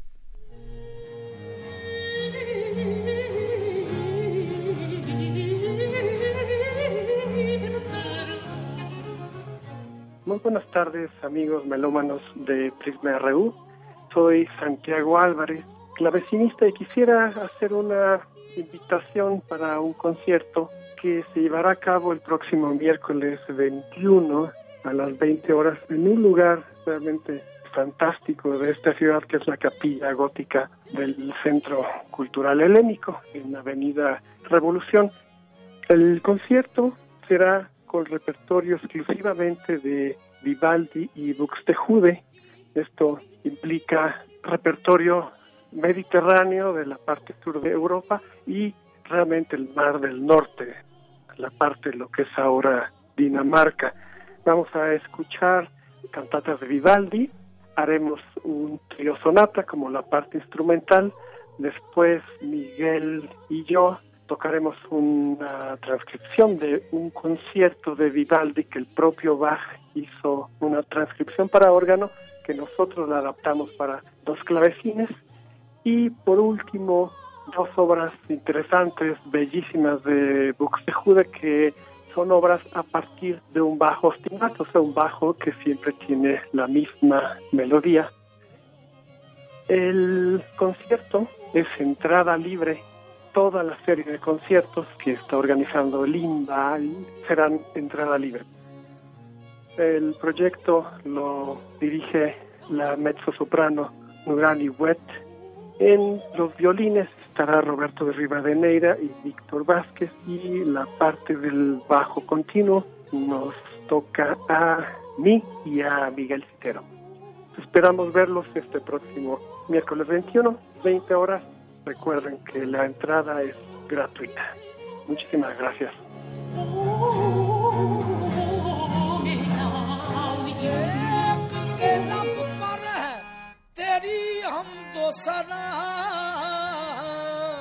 हर सोज में हर साज में मौजूद है तू या हयो या कयूम या हयो या कयूम या A mí me encanta esta música, Nusrat Falet, Fal, Fatet Ali Khan, cantante pakistaní, fallece un día como hoy, 16 de agosto de 1997, hace 22 años. Este gran Nusrat Falet Ali Khan, este, de la gran familia Khan, es un vocalista, cantante, se llama Quawali, una forma de música devocional sufí, y es verdaderamente el responsable de que esta música sea conocida eh, mundialmente. Él empezó a trabajar con Peter Gabriel en, en Virgin Records, en, en, esta serie de primeros eh, discos que se hicieron de world music, de la música del mundo, pero era en los años 80, 90, no ahora, no sé, 20, 30 años después, en donde ya encontramos como mucho, mucha accesibilidad a distintos lugares lejanos del mundo. Bueno, uh -huh. pues este hombre Oye, Además, ya con la voz y los instrumentos que se escuchan ya Si las tablas, ¿no? Ya te puedes ir a otro lado, pero sí. además especialmente Ali Khan posee uh -huh. una extraordinaria gama de habilidades vocales y se destacaba porque podía actuar con gran intensidad durante varias horas, ¿no? Este, a esta familia, la familia Khan, que ya tiene más de 600 años de antigüedad, eh, digamos, en la práctica musical, se le atribuye esta presentación de la música Kawali. Entonces, bueno, pues eh, la verdad es que se le dicen a él el sultán Akawali, que significa el rey de los reyes de Kawali, ¿no? Vivió poco, yo siento que vivió poco porque nació en el 48, murió en el 97, pero sin embargo nos dejó verdaderamente una música excepcional. Esto que estamos escuchando lo grabó un año antes de morir en Radio France.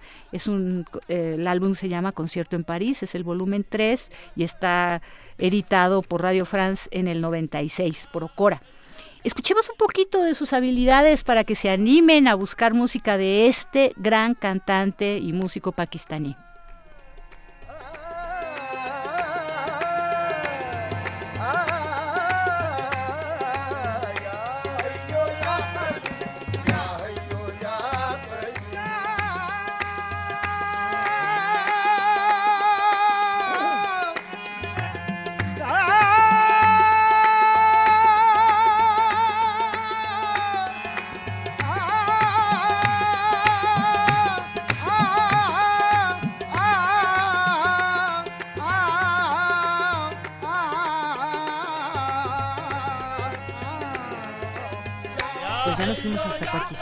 Sí, este me decía eh, de Morán que escuchaba ella como verdaderamente un transporte a otro mundo, a un mundo totalmente oriental del otro lado del planeta. Y sí, es, es, es fascinante Ali Khan, se los recomiendo muchísimo, que lo busquen. Ahí tiene muchísimas grabaciones y bueno, pues este siempre los dejará maravillados, creo, ¿no? De esta gran tradición sufí de la música Huawali. Bueno, pues por el momento es todo. La semana que entra estaremos muy intensas, yo creo que también Tamara y su servidora porque empieza el Festival Impulso y tenemos este bueno pues el cimarrón de Hans Werder Gense que además en la Escuela Facultad de Música esta, esta semana se están atreviendo a poner otra otra versión antes de la versión oficial que se va a dar en la Covarrubias. Ayer tuvieron el primer concierto, el domingo también a las 12 del día y es gratuito, así que vamos a saber mucho de esto y también de Dido y Eneas, que tendrán la oportunidad de escucharla en varios fines de semana en todo lo que dura este Festival Impulso. Así es. Bueno, pues eh, nos queda un minuto. ¿Por qué no invitamos también a nuestra auditoria que venga al festejo de resistencia modulada a las 22 horas eh, por su quinto aniversario? ¿Por qué no vienes, Diego, rápido para que... No, ¿qué, qué dice? A ver, no, ah, que escuchen, escuchen, sí. Están todos invitados, como decían en su Twitter, a que escuchen el 96.1 de FM. Hoy a las 10 de la noche cumplen cinco años y pues nos Va a haber guateque aquí y hay guateque en la terraza hasta las 12 de la noche, así que también aquí en Adolfo Prieto 133, después de tradicional intersecciones. Exacto, se pueden subir a la terraza y seguir festejando. Muy bien. Bueno, pues con esto nos despedimos. Gracias, buenas tardes, buen provecho. Nos escuchamos el próximo lunes en punto de la una de la tarde. Hasta entonces.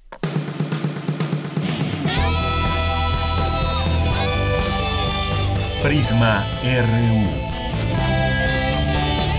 Relatamos al mundo.